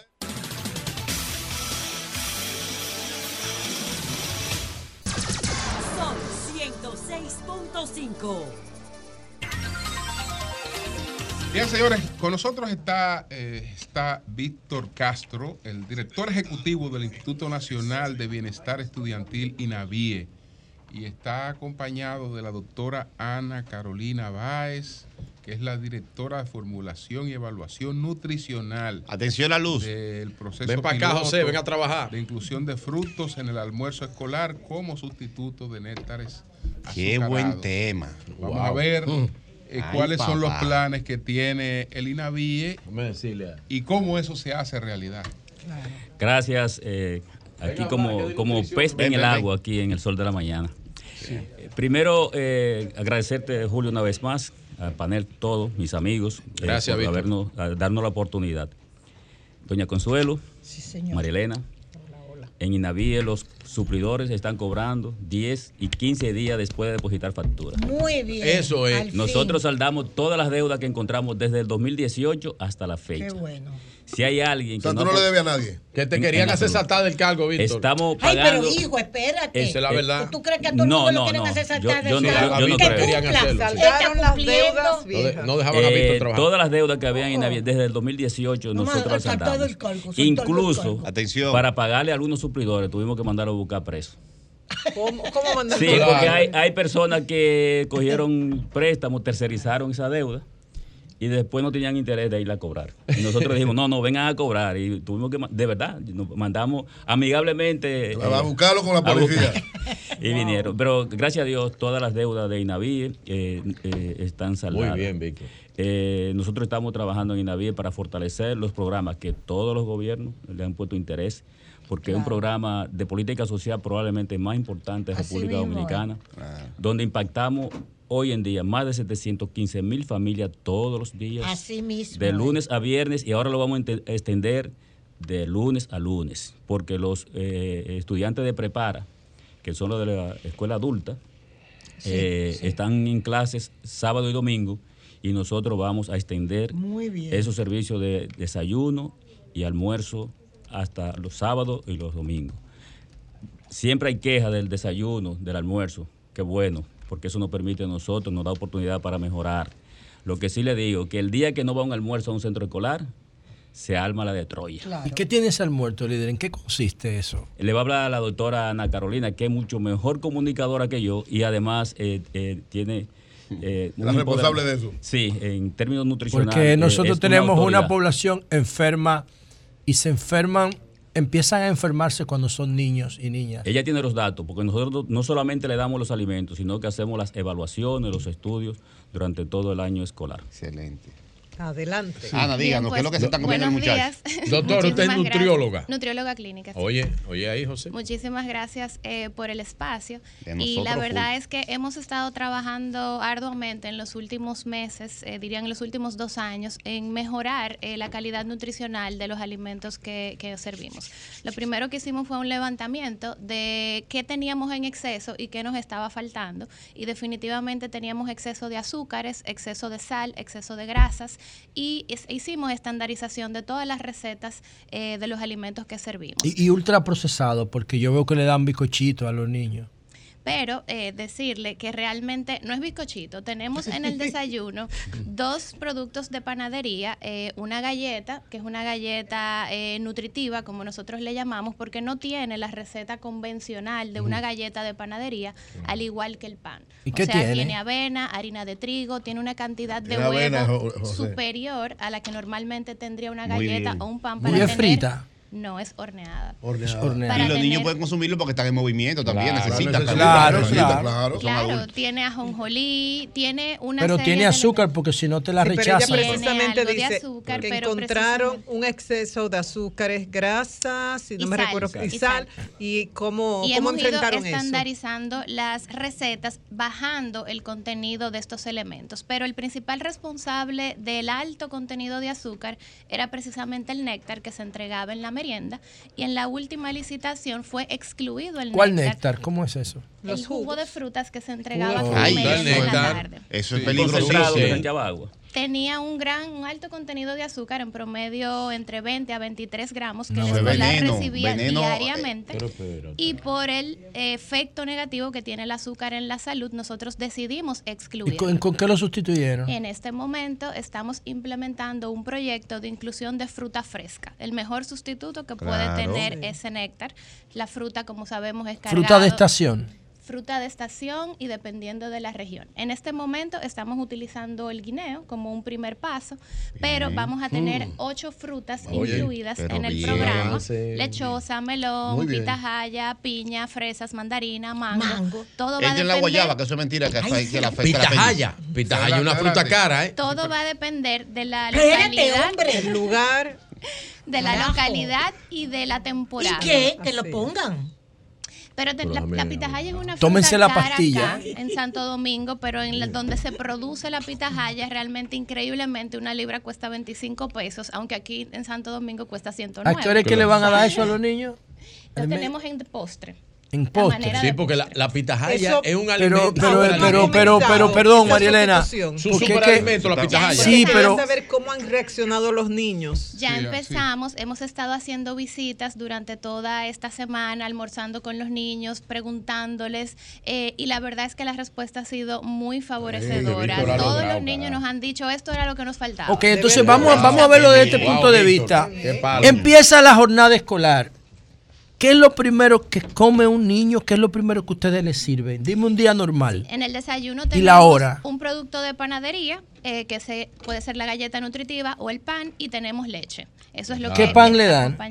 Un pan que también está diseñado para Inavie, con una fórmula especial, con harina de maíz, harina de trigo, más Coño, debieron huevo. traer ustedes para uno ver. Muy bueno, ¿Tú querías verlo o comértelo? No, hombre, yo no, como, yo no como desde ayer a las 4 de la tarde. Adelante, adelante. Eso yo lo hago todos los días y no lo digo adelante, radio. señores. Bueno, para que tú veas, yo no tengo ni idea de eso. Yo lo que quiero es ver qué es lo que tiene eso, porque a mí no me interesa mucho esto, sino cómo nosotros cambiamos la cultura de alimentación de niños. Por ejemplo, cultura, y perdón, ya yo sé, y me voy a retirar después de esto. No, pero ¿cómo así? Pero hay demasiado hambre. en no, no, aquí no hay hambre, aquí no hay hambre, aquí no hay hambre, aquí no hay hambre. Por ejemplo, con el azúcar espérense. y con la vaina. Sí, pero vamos Coño, bien, la vamos gente se bien. está muriendo de hambre en América Latina. Por ejemplo, el el eliminen esa vaina de en eso no sirve. mundo. Eliminen eso de postre. Siga, siga, siga explicando. Adelante, sigue Oye, explicando. me Siga. Entonces Vamos luego bien. tenemos el almuerzo. El almuerzo es un plato que Qué está contraste esta mujer así totalmente tan equilibrado. Solo vaciando. Contiene una fuente de hidrato de carbono que puede ser arroz, víveres, Sí. pasta. Tiene una fuente de proteína que puede ser pollo, cerdo, res, eh, bacalao, sardina y siempre vegetales. Hemos optimizado que en el almuerzo siempre Y haya no lo dejan los muchachos. Ha Vegetales sido un crudos. trabajo, pero no lo dejan. Lo dejan. No lo dejan. Se comen la carne y el arroz. Cocidos, pero tenemos centros educativos donde se estamos implementando los huertos escolares y allí se eh, cultivan las lechugas y en esos Wow, centros entonces Eso yo hay quisiera ensalada verlo. fresca que se le sirve a los escolares. Obviamente todo esto acompañado de una serie de lineamientos que deben ser cumplidos al momento de la elaboración. Yep. Y con nuestro piloto, pues la fruta se ha agregado. Ah, es un piloto. Claro, ¿y cómo tú quieres cambiar el mundo en cinco Pero minutos? espérate, que yo no estoy afirmando, yo estoy preguntando Ándale, a ella, ándale. eh. Hablamos de piloto porque empezamos en 22 centros educativos de Santo Domingo y Valverde y ah, estamos impactando a más de 10.000 escolares Y- en este momento, pero esto va a ir incrementando gradualmente. Ok, yo, yo veo la iniciativa realmente interesante. Lo único, el, el tema es de la estabilidad y de la, y de la, y, y de la, y de la garantía, porque con la fruta sabemos que las cosas varían mucho. No hay garantías realmente de que El, con el guineo sí, Julio. Bueno. Con el guineo y la naranja hay estabilidad. La- Lo que no hay estabilidad es con las otras cosas de No, estación. no, pero perdón, para eh, responder a don Julio. Entonces, eh, ¿qué, qué, qué- qué opciones hay? Porque, ok, el, el néctar estaba cargado de azúcar. Sí. No hay una opción que permita disminuir esa Stevia. eh, esa, esa No, no, pero- cantidad de Stevia con el Bueno, néctar. está bien. Esa cantidad de azúcar o sin azúcar. No, no, sin azúcar no, porque estamos No, hablando no. de niños. Estamos hablando de niños. Pero Los digo, niños- estamos hablando de frutas, no frutas. No, edúcalo, la edúcalo, Julio. Si lo educan en alimentación inteligente, la- no te la van a azúcar la- demandar la- eso. todo Él- la azúcar, necesita el la- niño. La tiene, ellos la necesitan. Entonces, no, no, hay, no, hay, no, hay, no hay opciones, digamos, de disminuir esa carga de azúcar que tienen esos néctar porque están industrializados y son una garantía de que hay un abastecimiento permanente. No, don Julio, Un mal su abastecimiento. preocupación es justa. Nosotros vimos su preocupación antes de, de la excluir el, el néctar. Eh, hay una razón económica. El néctar se hacía con concentrado importado. Claro. Nosotros, eh, para la permanencia, eh, y por eso hablamos de piloto, eh, estamos articulados con agricultura. Nosotros hemos eh, reunido muchísimas mujeres en, en- en el campo, porque lo primero es que nosotros, cuando estamos dando guineo, estamos hablando de que vamos a dar guineo dos días a la semana, y eso implica 4.4 millones de guineos en una semana. Entonces, cuando vayamos a dar piña, estamos hablando de millones de piñas. Y por eso nos, nos estamos articulando con agricultura. Se está promoviendo la, la producción agrícola en la República Dominicana como forma de que esos néctares que eran con frutas importadas ahora sea con fruta Ah, local. ok. Nosotros Claro. vamos a, importar, a impactar el, el- el- el campo. La agroindustria. Eh, el guineo que tiene, como dice la doctora, su envoltura natural, lo estamos entregando un guineo. Pero ya nosotros, por ejemplo, estamos haciendo eh, los contenedores de 4 onzas para entregarle a todos los niños en República Dominicana a través de los suplidores, donde la, la- la fruta que vamos a entregar van a ser en trocitos. Y van a ser frutas frescas. Frescas. Eso, ahí le garantizamos que incluso estamos haciendo un trabajo, esto es articulación completa, con Sí. los suplidores para ver las condiciones en que van a picar estas frutas, porque no es bajo cualquier condición. Claro, claro. Pero sí, don Julio, nosotros estamos cuidando el programa. Yo he dicho que en mi vida no me gusta hacer nada inútil. Y no es verdad que nosotros vamos a empezar este programa para fracasar. Estamos haciéndolo lento, tomándonos todo el tiempo. Estamos haciendo pilotos para ver. ¿Qué eh, tiempo tiene programado para que el piloto funcione y sustituya? Para, para el- nosotros tenemos ya más de seis meses trabajando este programa. Ok. Y este año escolar va a cerrar y nosotros no ¿A vamos... cuánto impacta ahora mismo el plan piloto? Diez mil y pico estudiantes es lo que estamos impactando todos los días. Pero la, idea es universalizar la entrega de frutas como todos los servicios de INAVIE. Nosotros, eh, tal vez podemos hablar un poquito, los uniformes se estaban entregando hasta ahora. Tremenda acción de, de todos los gobiernos. Pero Le han dado con todo a ustedes pero- con los pero- uniformes. Pero solo llegamos hasta 600 mil kits de uniforme. Bueno, pues ya nosotros estamos licitando, si ustedes entran a la página, estamos entrega- eh, licitando los uniformes que se van a entregar de- en el 24-25, pero ya universalizados. Pero te criticaron muchísimo por eso. Pero qué bueno. No, porque pero eso es lo que nos permite además mejorar. algo que tú expresaste llamó mucho la atención pues, cuando se Julio me ha criticado muchísimas veces aquí, lo quiero muchísimo. Claro, y, no, vengo no, y tú has cogido mucho de lo que él te dijo, eso verá. mejor, lo- Pero la- tú dijiste que algo que llamó mucho la atención cuando se habló de que por qué tanto, por qué se le por qué hay que cambiar los uniformes, que ahí había un negocio, empezaron a decir, tú dijiste, si ahí hay un negocio, el que está aprovechando eso soy yo. Si había una búsqueda, la búsqueda es mía. Y es no, así. no del ministro. Es que todo lo que pasa en INAVI es responsabilidad de la dirección ejecutiva. INAVI es un instituto descentralizado, con autonomía financiera y económica. Todos los procesos de licitación, todo lo que se compra en INAVI se compra bajo la rectoría del director ejecutivo a través de la ley 340. Entonces, ahí no hay búsqueda para el ministro. Si hay una búsqueda, busquen a Víctor Castro. Porque entonces sería mía. Y por eso yo quiero excluir al ministro eh, Ángel Hernández de esta situación. En INAVIE, el ministro no tiene absolutamente nada que ver con la gestión. Ni quita empleados, ni pone empleados, ni, ni, ni ordena a nadie. Los procesos de licitación y todo lo que pasa en INAVI es responsabilidad de la actual gestión administrativa. Víctor el Liniero ya habla muy directamente. Explique que lo- el tema de la búsqueda, eh, cuál es el proceso de transparencia que está haciendo para que la gente no se quede, el que no conoce los, los Claro. matices. ¿Cree que verdad que la está buscando? una búsqueda. No todo el Eso mundo es lo los Pasa matices. que la es búsqueda-. El sentido la- figurado la- lo coge todo el mundo. Lo que pasa es que Bueno, el monto es muy es alto y a la que- gente le es llama la que, atención, Víctor. eh, no, lo que pasa es que hubo una filtración de los procesos de licitaciones donde se había un monto que se iba a licitar. Pero estamos hablando de licitación del 24-25, que es un monto grandísimo. De ¿Y por qué hablar. licitaste dos años? Porque un proceso de licitación en INAVIE te puede durar nueve meses y hasta 14 meses. Entonces, licitar todos los años es un problema. Pero ¿dónde que viene el problema? Que la gente Pero habló... como es un año electoral y Eh, puede haber cambio de gobierno, por eso a la gente le llama la atención, ¿verdad? De eso que va que más llama- allá Sí, de pero- este periodo, sea el primero de ¿Tú estás de acuerdo, Víctor, que va a haber cambio de gobierno, como dice? Eh, sí, sí, sí, sí, no, no, todos los- to- to- cada ser. cuatro años hay cambio de gobierno.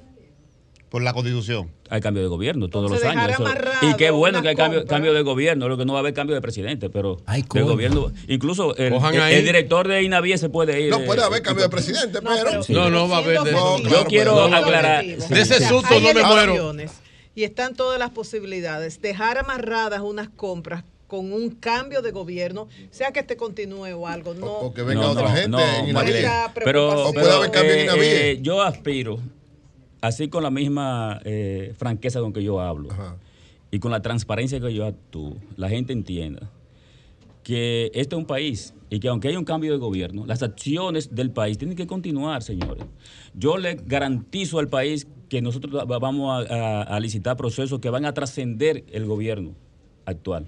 Pero se- se- esos procesos se pueden someter a la, a la, a la, a la crítica, a la- al cuestionamiento, y ustedes no van a encontrar en INAVI ningún proceso que no sea transparente y competitivo. Víctor. Ahora, Víctor, perdón. José. Pero si yo no quiero- es una yo- yo búsqueda. quiero- yo quiero, si no es una a mí, búsqueda. lo de la búsqueda, yo quiero- ¿Por qué yo- a mí me dijo, a Yo mí quiero- me dijo un presidente de 30 una para lo de la asociación. búsqueda. Oye, Lo de la búsqueda vino porque se habló de que cambio de uniforme. Y yo quiero que se sepa que vamos a cambiar de un polo shirt, que son, es multicolor, a un solo color. Desmontar cuatro colores y dejar uno solo no cuesta más. Va a cost- el- ese color va a costar Claro. igual. Comprar un pantalón con la misma característica, la misma especificación de técnica, la misma ficha técnica, blanco, azul, rosado, kaki o azul marido, cuesta lo mismo. El cambio de color se hace a costo cero, no cuesta más. Lo que cuesta más es que vamos a pasar de 600 mil kits que contiene zapatos, media, pantalones, poloché, mochila, cartabones, cuadernos, lapicero. Pasar de ese kit de 600 mil kits a 2.2 millones de kits va a costar más. Pero el, el precio por unidad es igual un color que otro.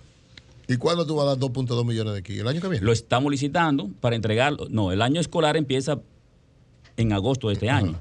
Esos uniformes ya están en almacén. Y este mes de mayo empezamos a entregar los uniformes para el próximo año Sí. escolar Oye. como algo histórico, que nunca se había entregado uniforme antes de empezar el año escolar. Y ya nosotros tenemos los uniformes en almacén. Pero tú no están en licitación. No. En licitación están los uniformes que vamos a entregar en el año escolar 24-25. Pero espérate, espérate. Entonces, quiere decir que lo que van a entregar este año son de los cuatro colores.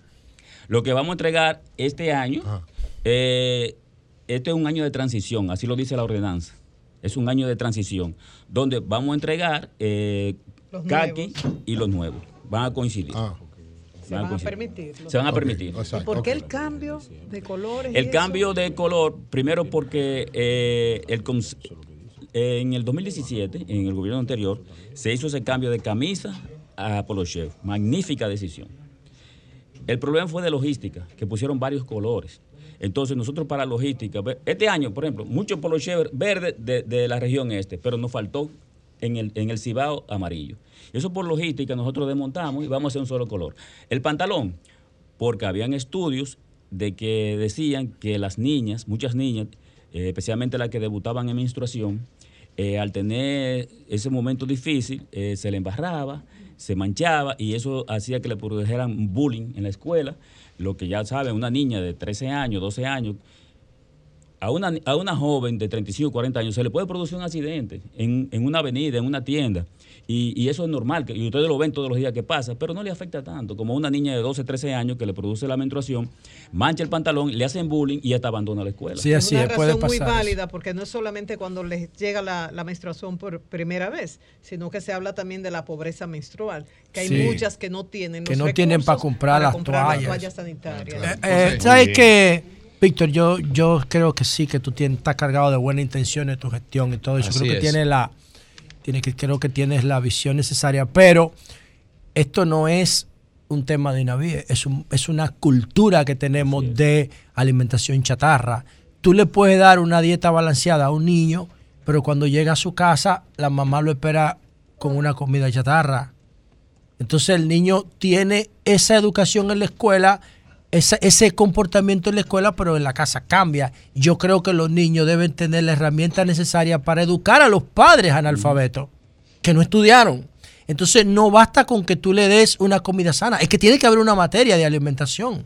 Bueno, pero Tiene, el, el niño tiene que saber lo que es un nutriente, lo que es un global, macronutriente. pero no- no tiene que ver perdón, perdón, perdón. Yo quiero, yo le estoy diciendo a él. Tiene, tiene que. no No, no, Por eso te hablo de una política de Estado. Y por eso dije, saludo tu intención, pero vamos, tenemos que ir más allá. Tiene que, los niños tienen que saber que la educación del siglo XXI no puede ser la misma de sus abuelos del siglo XX porque el entorno es distinto. y espérate, y segundo, para dejársela a él, esta, miren señores, para mí esta es la información más importante de lo que va de año en República Dominicana y nadie la quiere ver. Están haciendo como los avestruz. Nadie la quiere ver. Educa, ustedes están hablando de entregar kit gratis. Yo no creo en eso. Yo creo que la cosa hay que ganársela. Espérate, Julio, déjame formular mi vaina. Ok. Entonces, ¿qué pasa? Que dice la encuesta Educa Gallup que apenas el 1.4% de la población valora la educación como algo importante en su vida. Míralo aquí. Gallup Diario Libre Educa, míralo ahí. Apenas el 1.4 de la población dominicana mira la educación como su prioridad. Coño, ¿por qué esta crisis en la educación si ustedes están regalando tantas cosas? La gente no sigue mirando la educación como una vía para moverse socialmente. Está raro porque la gente manda a sus hijos a la escuela como quiera. Doctora, responde a la primera parte. Sí, con relación a la parte de la educación nutricional, totalmente de acuerdo. Es el- la base fundamental para que podamos instaurar buenos hábitos y que sean permanentes. Y de hecho nosotros desarrollamos eh, a través de nuestros técnicos de educación nutricional un programa educativo en los centros donde damos En los 22 que están en el piloto. No, en los 22 que están en los pilotos no. Realmente nosotros tenemos eh, un alcance mucho mayor a través de nuestro personal que se encuentra en el campo. Bien, entonces nosotros desarrollamos un programa que no es nuevo, es algo que venimos ya desde hace años y esto ha ido mejorando incluso la aceptabilidad de los alimentos saludables que servimos en el programa.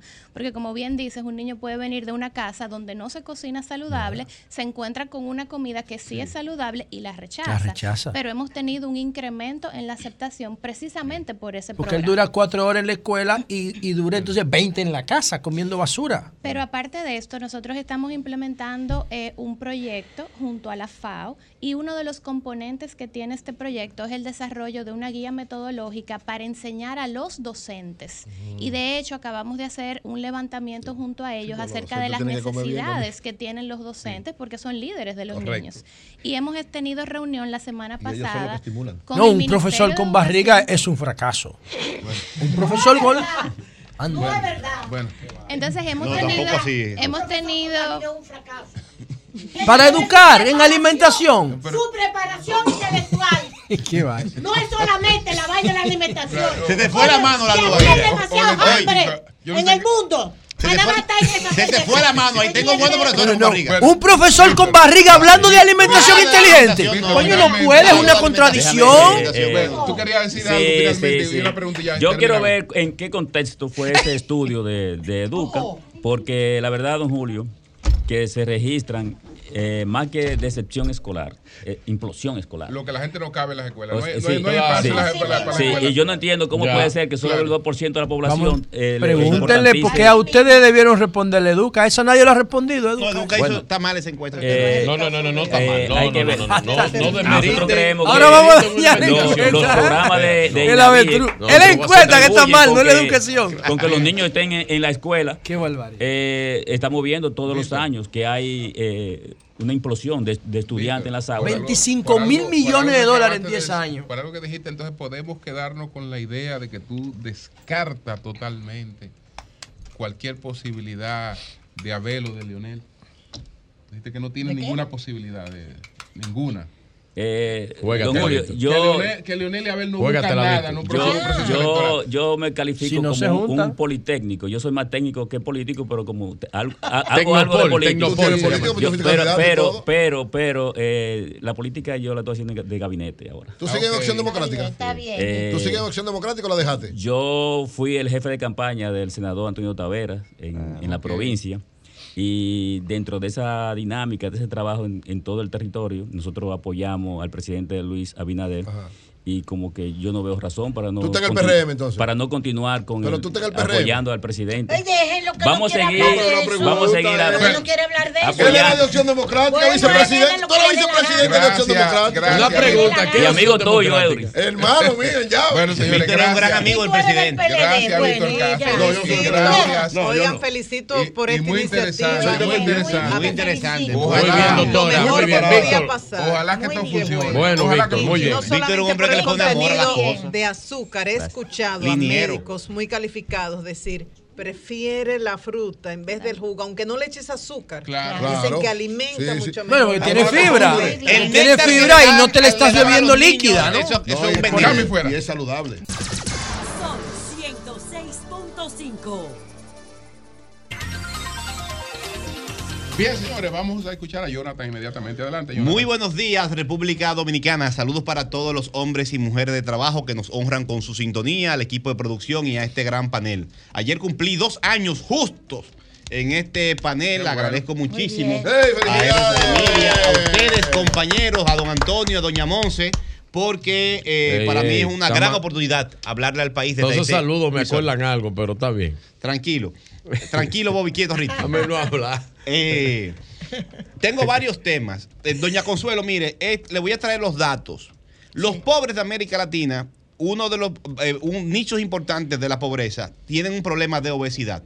Pero no porque, no porque les- y no porque le falte comida, porque obesidad es la mala alimentación. Las principales víctimas de la industria de la venta de comida alta en azúcares, sales y grasas saturadas son los pobres que no tienen quien los defienda. No es que tengan que comer cosas eh, light, pop. y- Es lo- que hay una cosa peor Son que víctimas. esa. Hay algo peor que eso. No, hay algo. Lo se que puede yo planteo. es un no, punto no. medio. Yo lo que planteo que hay algo peor que eso. Eso está mal. ¿Qué Perfecto. descubrió la ¿Tú industria? sabes lo que está peor que eso? ¿Qué? No tener comida. No, Haití, no, las hambrunas no, pero se de puede Haití. combinar. Ah, bueno, se puede. se puede. Pero no me Y con- solamente de la la producción de la, local de de la alimentos. comida, que esos son delicatessen. No, no es delicatessen. Háblame El de huevo la sancochado no es delicatessen. De la hambre que hay en el mundo. Y después tú haces lo que No, tienes que es- hacer. Coincido. No, es que tú no te puedes pasar la vida entera en un país donde hay tanta hambre como este.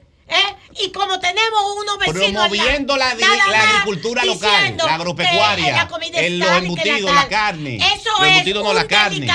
Los de huevos. gente rica. Los víveres, eso no es de rico. Yo el no huevo Eso no es es de rico. rico. Que coincido con Ni el la jamón, luz y contigo ni la en carne. que hace falta mucha educación. Claro. Porque sé de casos donde la, la persona, la dueña de la casa, compra las frutas, naranjas, digamos, para sus jugos naturales, con disposición a que la empleada los tome así, no, pero ella prefiere una marca tal de ese jugo de naranja que viene en cartón o en otro envase y Mire, ¿qué- Con ¿cuál, cuál es el principal azúcar problema? El principal El problema es que principal está- problema es la hambre. No, el principal problema, El- ustedes es son, ustedes que son está- poetas. No, poetas El no. principal problema No. es el hambre. El 20%. El de Haití, el de Haití, el principal problema, dijo la ONU, tú. El hambruna. Eso pe- sí, pero no, en Haití beben más refresco que en cualquier parte. ¿Y qué? Ese no, El- ese, eh, con ese agua lo no es el problema. Con agua lo resuelven. Ese No, no no es el necesitan problema. refresco. Así con Pero agua. hablemos ¿Entiendes? de otra cosa. Bien, y es más barato el agua Y es más barato que el agua, el agua que, re- Yo tengo tema aquí, papá. Siga con eso.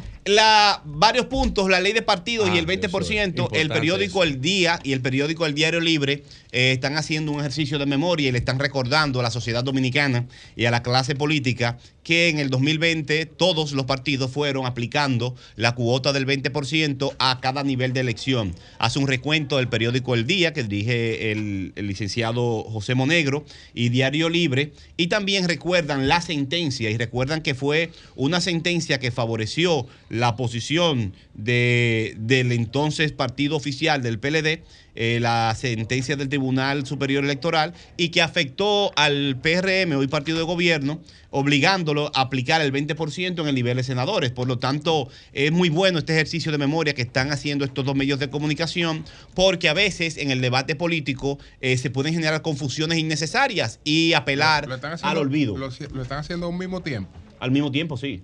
Ah, ahí hay coordinación. No, no hay Entonces lo coordinación. ellos. No, pero no, vamos a respetar el- cosa- no, no, el no. ejercicio periodístico, No, no, no, son el- dos grandes medios. No, no, no, no. Vamos si a lo- respetarlo. Si lo están haciendo al mismo tiempo. Ah, pues si tú dices una cosa y Eury lo dice, ya está no, no, coordinado. no, no, no. Si se, se lo No, están haciendo al mismo no, Julio. tiempo, eso está coordinado. Julio, bueno, lo importante es. Entonces no son ellos. No, yo creo, Eh, yo, por- yo por- creo en el ejercicio periodístico de eso- José Monegro no, no, y de no- Diario Libre. No, pero eso no se da así, porque ellos son competencia. Ellos no, No, van, no, ellos no. no van a amanecer No, haciendo lo mismo. bueno, ellos no van a amanecer haciendo Yo lo no mismo. creo que sea así. Lo que No- sí es que no van a amanecer haciendo lo mismo. Dan datos Si, concretos. si están haciendo lo mismo, eso, eso, eso, citando, citando la ley y la sentencia. Eso está coordinado de alguna manera. citando la ley Sí. y, la, y la sentencia y no están hablando mentira. Lo que, por cualquier cosa hay que desmentirlo con una aplicación o con un- un- una argumentación, porque ahí te están dando la fecha de la sentencia, el número de la sentencia Al y mismo, las al argumentaciones. mismo tiempo los dos en coro. No sé si es coro o no. Ah, caramba. Los dos igual. coro, bueno, igual. bueno, a- al punto Ah, que voy ah, es que la eh, sentencia bueno, entonces, es muy clara y alguien aplica, y aplica y manda hasta la tabla, como decíamos ayer, de los niveles de elección en Y cada sector. Ahora, ¿qué me, qué me llama la atención?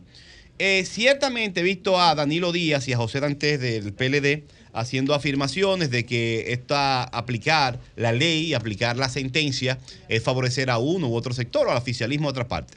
En el Frente Amplio también se apoya la, el 20% por nivel de elección, como dice la sentencia y como dice la ley. Eh, y en ese sentido, creo que hay que eh, tomar con pinzas y sacarlo de la conversación estas argumentaciones que buscan generar una especie de chantaje social político. Ah, no, si se hace como dice la Junta, aquí puede haber inestabilidad política.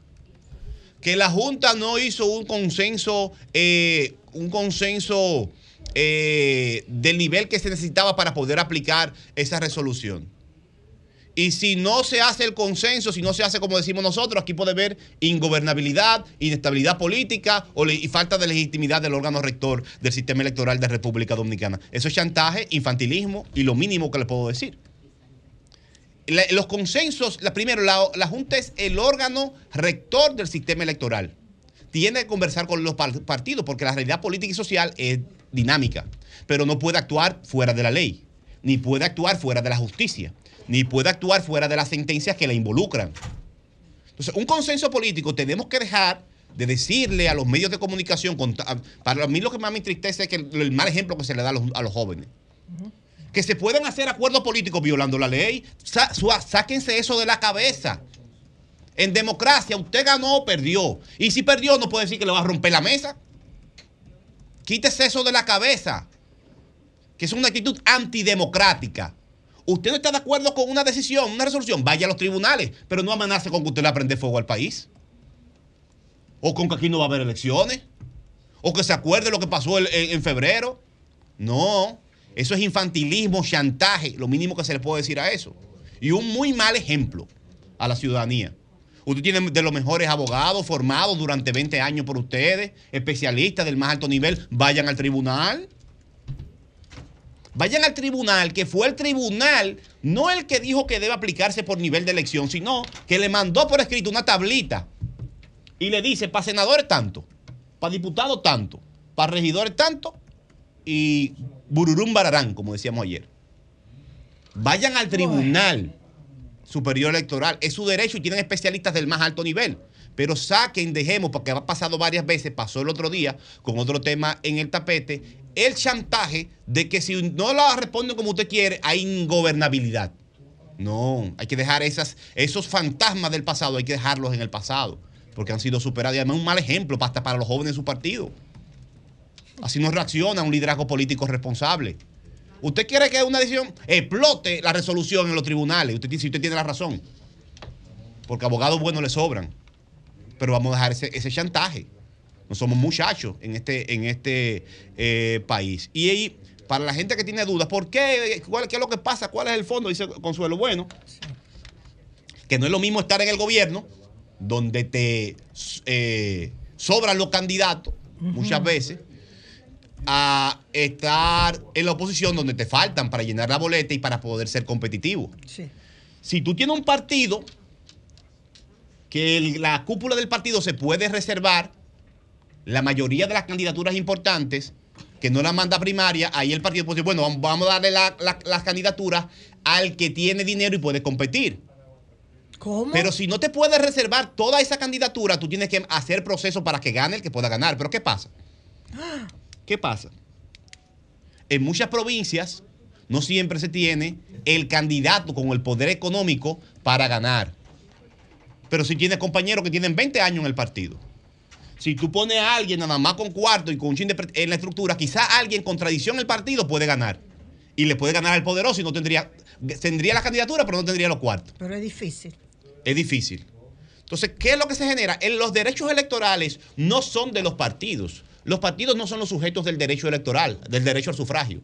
El derecho al sufragio electores. es no, el derecho al sufragio es un derecho del ciudadano Del que lo puede ejercer en dos dimensiones. Puede elegir o ser elegido. Es el derecho al sufragio y el voto, el, el elegir es una de las dimensiones. Por lo tanto, ni el tribunal, ni la Junta, ni nosotros que estamos en los medios de comunicación podemos entender que los intereses de la democracia son los intereses de la cúpula del partido. Son los intereses de los miembros de los partidos y quienes van a escoger a los, a los candidatos. Por lo tanto, los tribunales y la constitución deben proteger esos derechos de que yo, que soy fulano, tengo 20 años, 10 años en el partido, pueda competir por una candidatura con los compañeros con los que me he ganado la confianza y que si alguien tiene cuarto nada más, tiene que venir a competir conmigo. No, pero algunos quieren es tener el poder de ellos a dedo señalar quién es candidato. No importa si tiene trayectoria política, si, si- si tiene cuarto, que es el, el principal elemento para la cosa. Entonces tenemos que proteger nuestro sistema democrático. Y ese es uno de los grandes problemas que hay en este país. Que aquí, ahora mismo, es más importante en la política tú tener cuarto que tener trayectoria, Es formación verdad. y demás. Es verdad. Ah, criticamos que en el PRM hay candidatos y funcionarios que están vinculados con el narcotráfico y diputados. Es cierto, en diferentes partidos y acusados. Y en el PRM hay más. Yo no sé si hay más. Te puedo decir que hay más. Yo no tengo problema con eso. Ahora, cuando usted abre esta posibilidad de que sea el dinero el principal factor para que la cúpula escoja a los candidatos, usted multiplica las posibilidades de que siga siendo el dinero el que dirija la política. Y usted tiene un congreso con gente que no tiene ningún tipo de formación, ni vocación, ni principio, Eh, ni Jonathan, visión, eh, y no yo, tienen cuarto. yo, yo te voy a decir esto porque yo creo que tú tienes una preocupación real. Si no, yo no perdiera mi tiempo.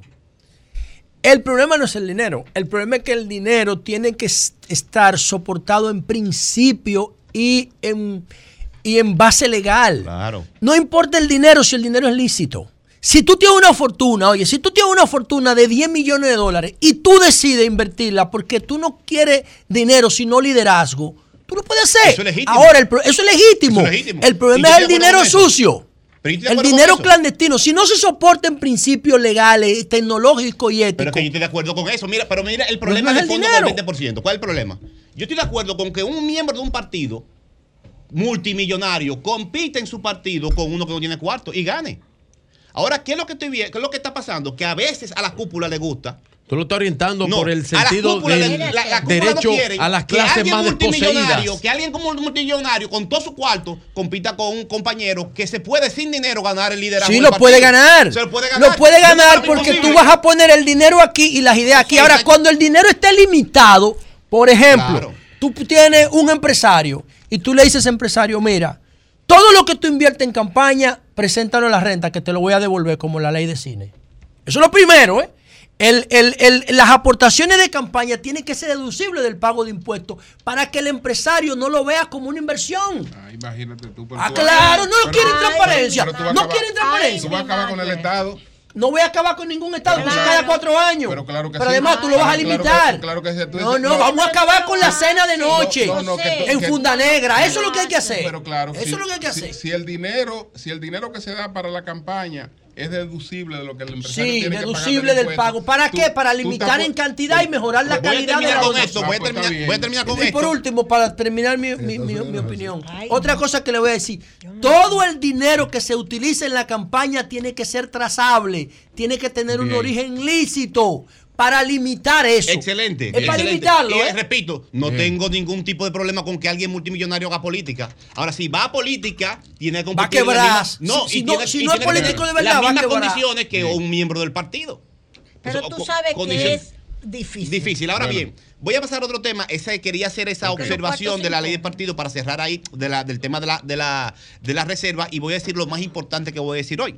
Y es que viene la noche larga de los museos, el 18, el jueves 18, es la celebración del Día Internacional de los Museos. buenos Hay un, museos. un artículo, entren al listín diario que tiene toda la agenda de la noche Bueno, larga de, de ahí sí, los museos. La Dirección General de Museos la, la dirige alguien que para mí es uno de los dominicanos más extraordinarios. ¿Quién? Ojalá que lo traigamos aquí un viernes para hablar de los componentes de la cultura y la identidad dominicana. Carlos Andújar, antropólogo. Brillante, un Carlos genio Andújar. y un excelente comunicador y Brillante, curador. Carlos Andújar. eh, eh, antropólogo. Investigador. Eh, yo creo que debería estar en la palestra pública permanentemente, un maestro. Ahora que dirige los museos. Sí, le van a dar un cambio al tema de la noche larga de los museos porque va a ser menos espectáculo y más museo.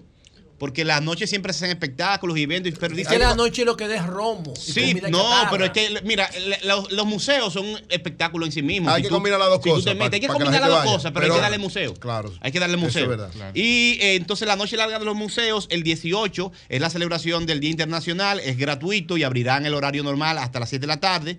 Y la noche larga de los museos, un evento gratuito, tendrá lugar del viernes 19 al domingo 21, de 10 de la mañana a 10 de la noche, excepto el domingo que será hasta las 6 de la tarde. Ah, eh, la Plaza de la Cultura será el centro de los museos. En la zona colonial habrá algunos eventos, pero por un tema de unas co- construcciones también estarán limitados. Pero en la Plaza de la Cultura, todos los museos estarán en este horario del 19 al 21, 10 de la mañana a 10 de la noche, abiertos con exposiciones especiales para esta jornada. Vayan con su familia, con sus hijos, para que conozcan los componentes básicos de lo que es la dominicanidad y lo que es nuestra cultura y nuestros recursos naturales. Cambio fuera. Buenos días, señores. Buenos días. Buenos días, Julio Martínez Pozo. Adelante. El sol de la mañana. Mi respeto y mi cariño para todos. Adelante. Tito Sánchez, la conciencia nos mina. Julio, queremos saludar la iniciativa del alcalde Manuel Jiménez, el despacho municipal en diferentes comunidades y barrios. Entre ellos, Julio, va integrado operativo médico, eh, entrega de seguro Senasa y también tarjeta Supérate. Nosotros queremos felicitar al alcalde Manuel Jiménez por esa gran labor y decirle que continúe trabajando por la comunidad en beneficio de todo el pueblo dominicano. Muchas gracias. Bien. buenos días, buenos días. Adelante. Julio, Sí. desafortunada esas palabras del expresidente. pues. Sí, sí, Orlando. Aunque fue en el contexto que dijera, pero no eran las mejores. Porque aquí hay mucha gente de, de mente pequeña en este país. ¿Pero qué es lo que dices? No dijo nada. No entendimos. Él llamó para no decir nada. Atención, Oli.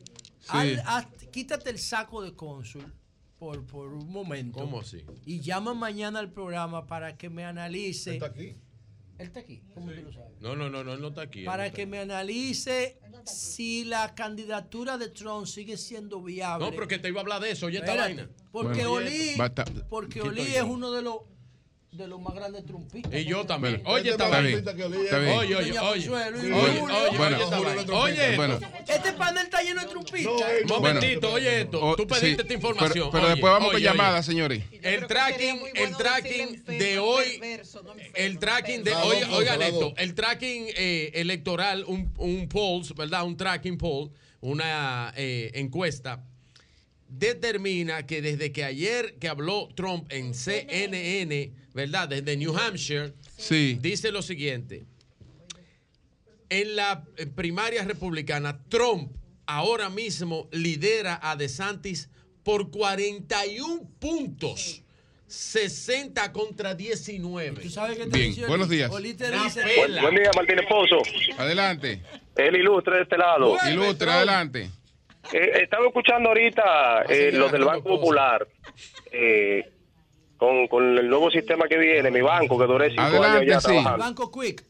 Eh, pero las aplicaciones, por ejemplo, del Banco de Reserva son modernísimas y yo no entiendo todavía cómo que se forman esas filas kilométricas del 20 al 28 de, de cada mes, teniendo ellos un sistema rapidísimo. Eso es cuestión de, de, de voluntad de, de los empleados y trabajar con, con esa gente que, que a lo mejor no sabe bregar con un cajero y mucho menos con una aplicación y enseñarle. Esas son una fila de más de, de- de más de 200 personas en cada sucursal. Eso es un proceso. No, no, bueno, un proceso que tiene 30 años. Sí, pero ahora. Este, ¿Cuándo que vamos a terminar? Oye, con 30 años tiene ese pudiendo hacer todo ahora digital, Y también se aceleró para la y la hija- y la hija de Hay que darle incentivo a la Bueno, gente buenos para días. que no vayan ni a los bancos ni las instituciones. Buenos días, buenos días. Eso es- Ella está corriendo Buenos a la días, primaria. Julio. Adelante.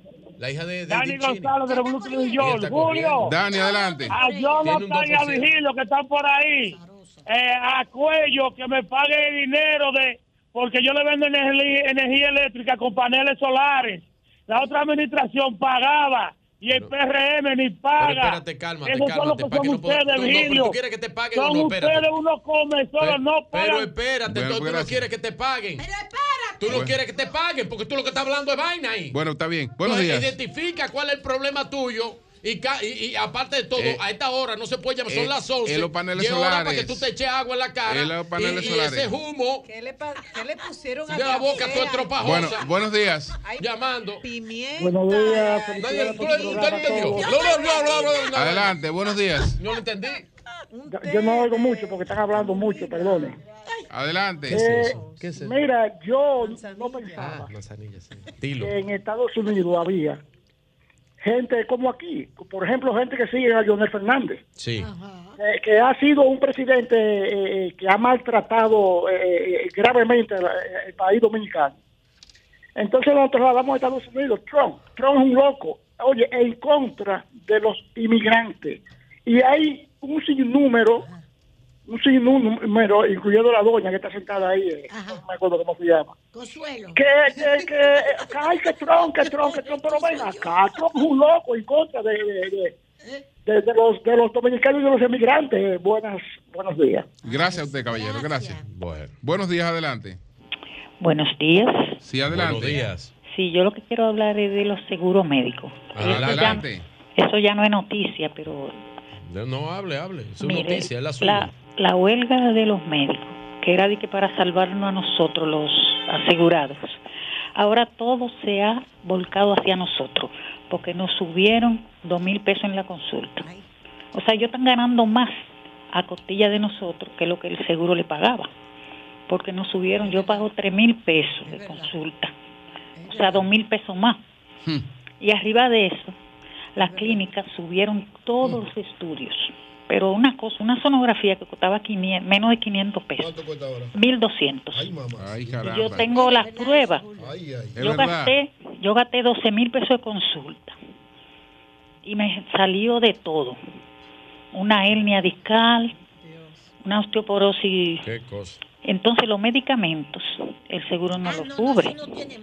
No lo cubre el seguro. La- a cenaza. la más barata, la más barata cuesta 4.500 y La eso es de que un colágeno que yo ellos creen que por, por, por yo ponerme joven, que yo quiero Sí, que creen que creen que es estético. creen que es para poner estético y no lo que- cubre. Creen que es un medicamento Y estético. yo sí. eso es de por vida que tengo que beberlo porque yo me Sí. estoy muriendo. Los huesos están todos desbaratados ya. Métase a Bueno. cenaza. Bueno, pues gra- gracias. Un momentito, un momentito, un momentito, un momentito, doña Consuelo, un momentito. Bueno, aquí está Miguel Mieses Reyes, que tiene una denuncia. Miguel, acércate al micrófono y explica qué es lo que pasa contigo. Ok, muy, buenos días. Gracias a Dios por permitirme estar aquí y gracias eh, a, a, usted y al dueño del canal por darme la entrada Adelante. de escucharme, que casi nadie me hubiera escuchado. Yo hasta llorado porque nadie me quería eh, escuchar. ¿Y cuál es tu ah, problema? Caso? A mí me votan del Ministerio de Educación. Te cancelaron, no te ah, cancelaron. Ah, eh, Escúchame, hombre, que yo soy un barrio casi. No, pero que te cancelaron. Ajá, perdón, me cancelaron. Hacen dos años ya. ¿Qué tú hacías? Eh, eh, el conserje. Después de agosto ah, del 2020, después de agosto. Sí, señora. Ajá, conserje. ¿De qué escuela te lo Estaba en, la escuela Guatemala, que está en el Parque Independencia que hacen el malecón. Eh, ah, de la Escuela Guatemala. Sí, ajá, de la Escuela Guatemala. Pidieron su paquete, sí. lo que le correspondía. No, señora. No le dieron nada. Nada, nada. No me han dado nada. Eh, eh, a, a, ¿Qué tiempo hace tú dos años. Dos años. No, ¿Qué ah, tiempo tú tenías trabajando? Un año. Un año duré.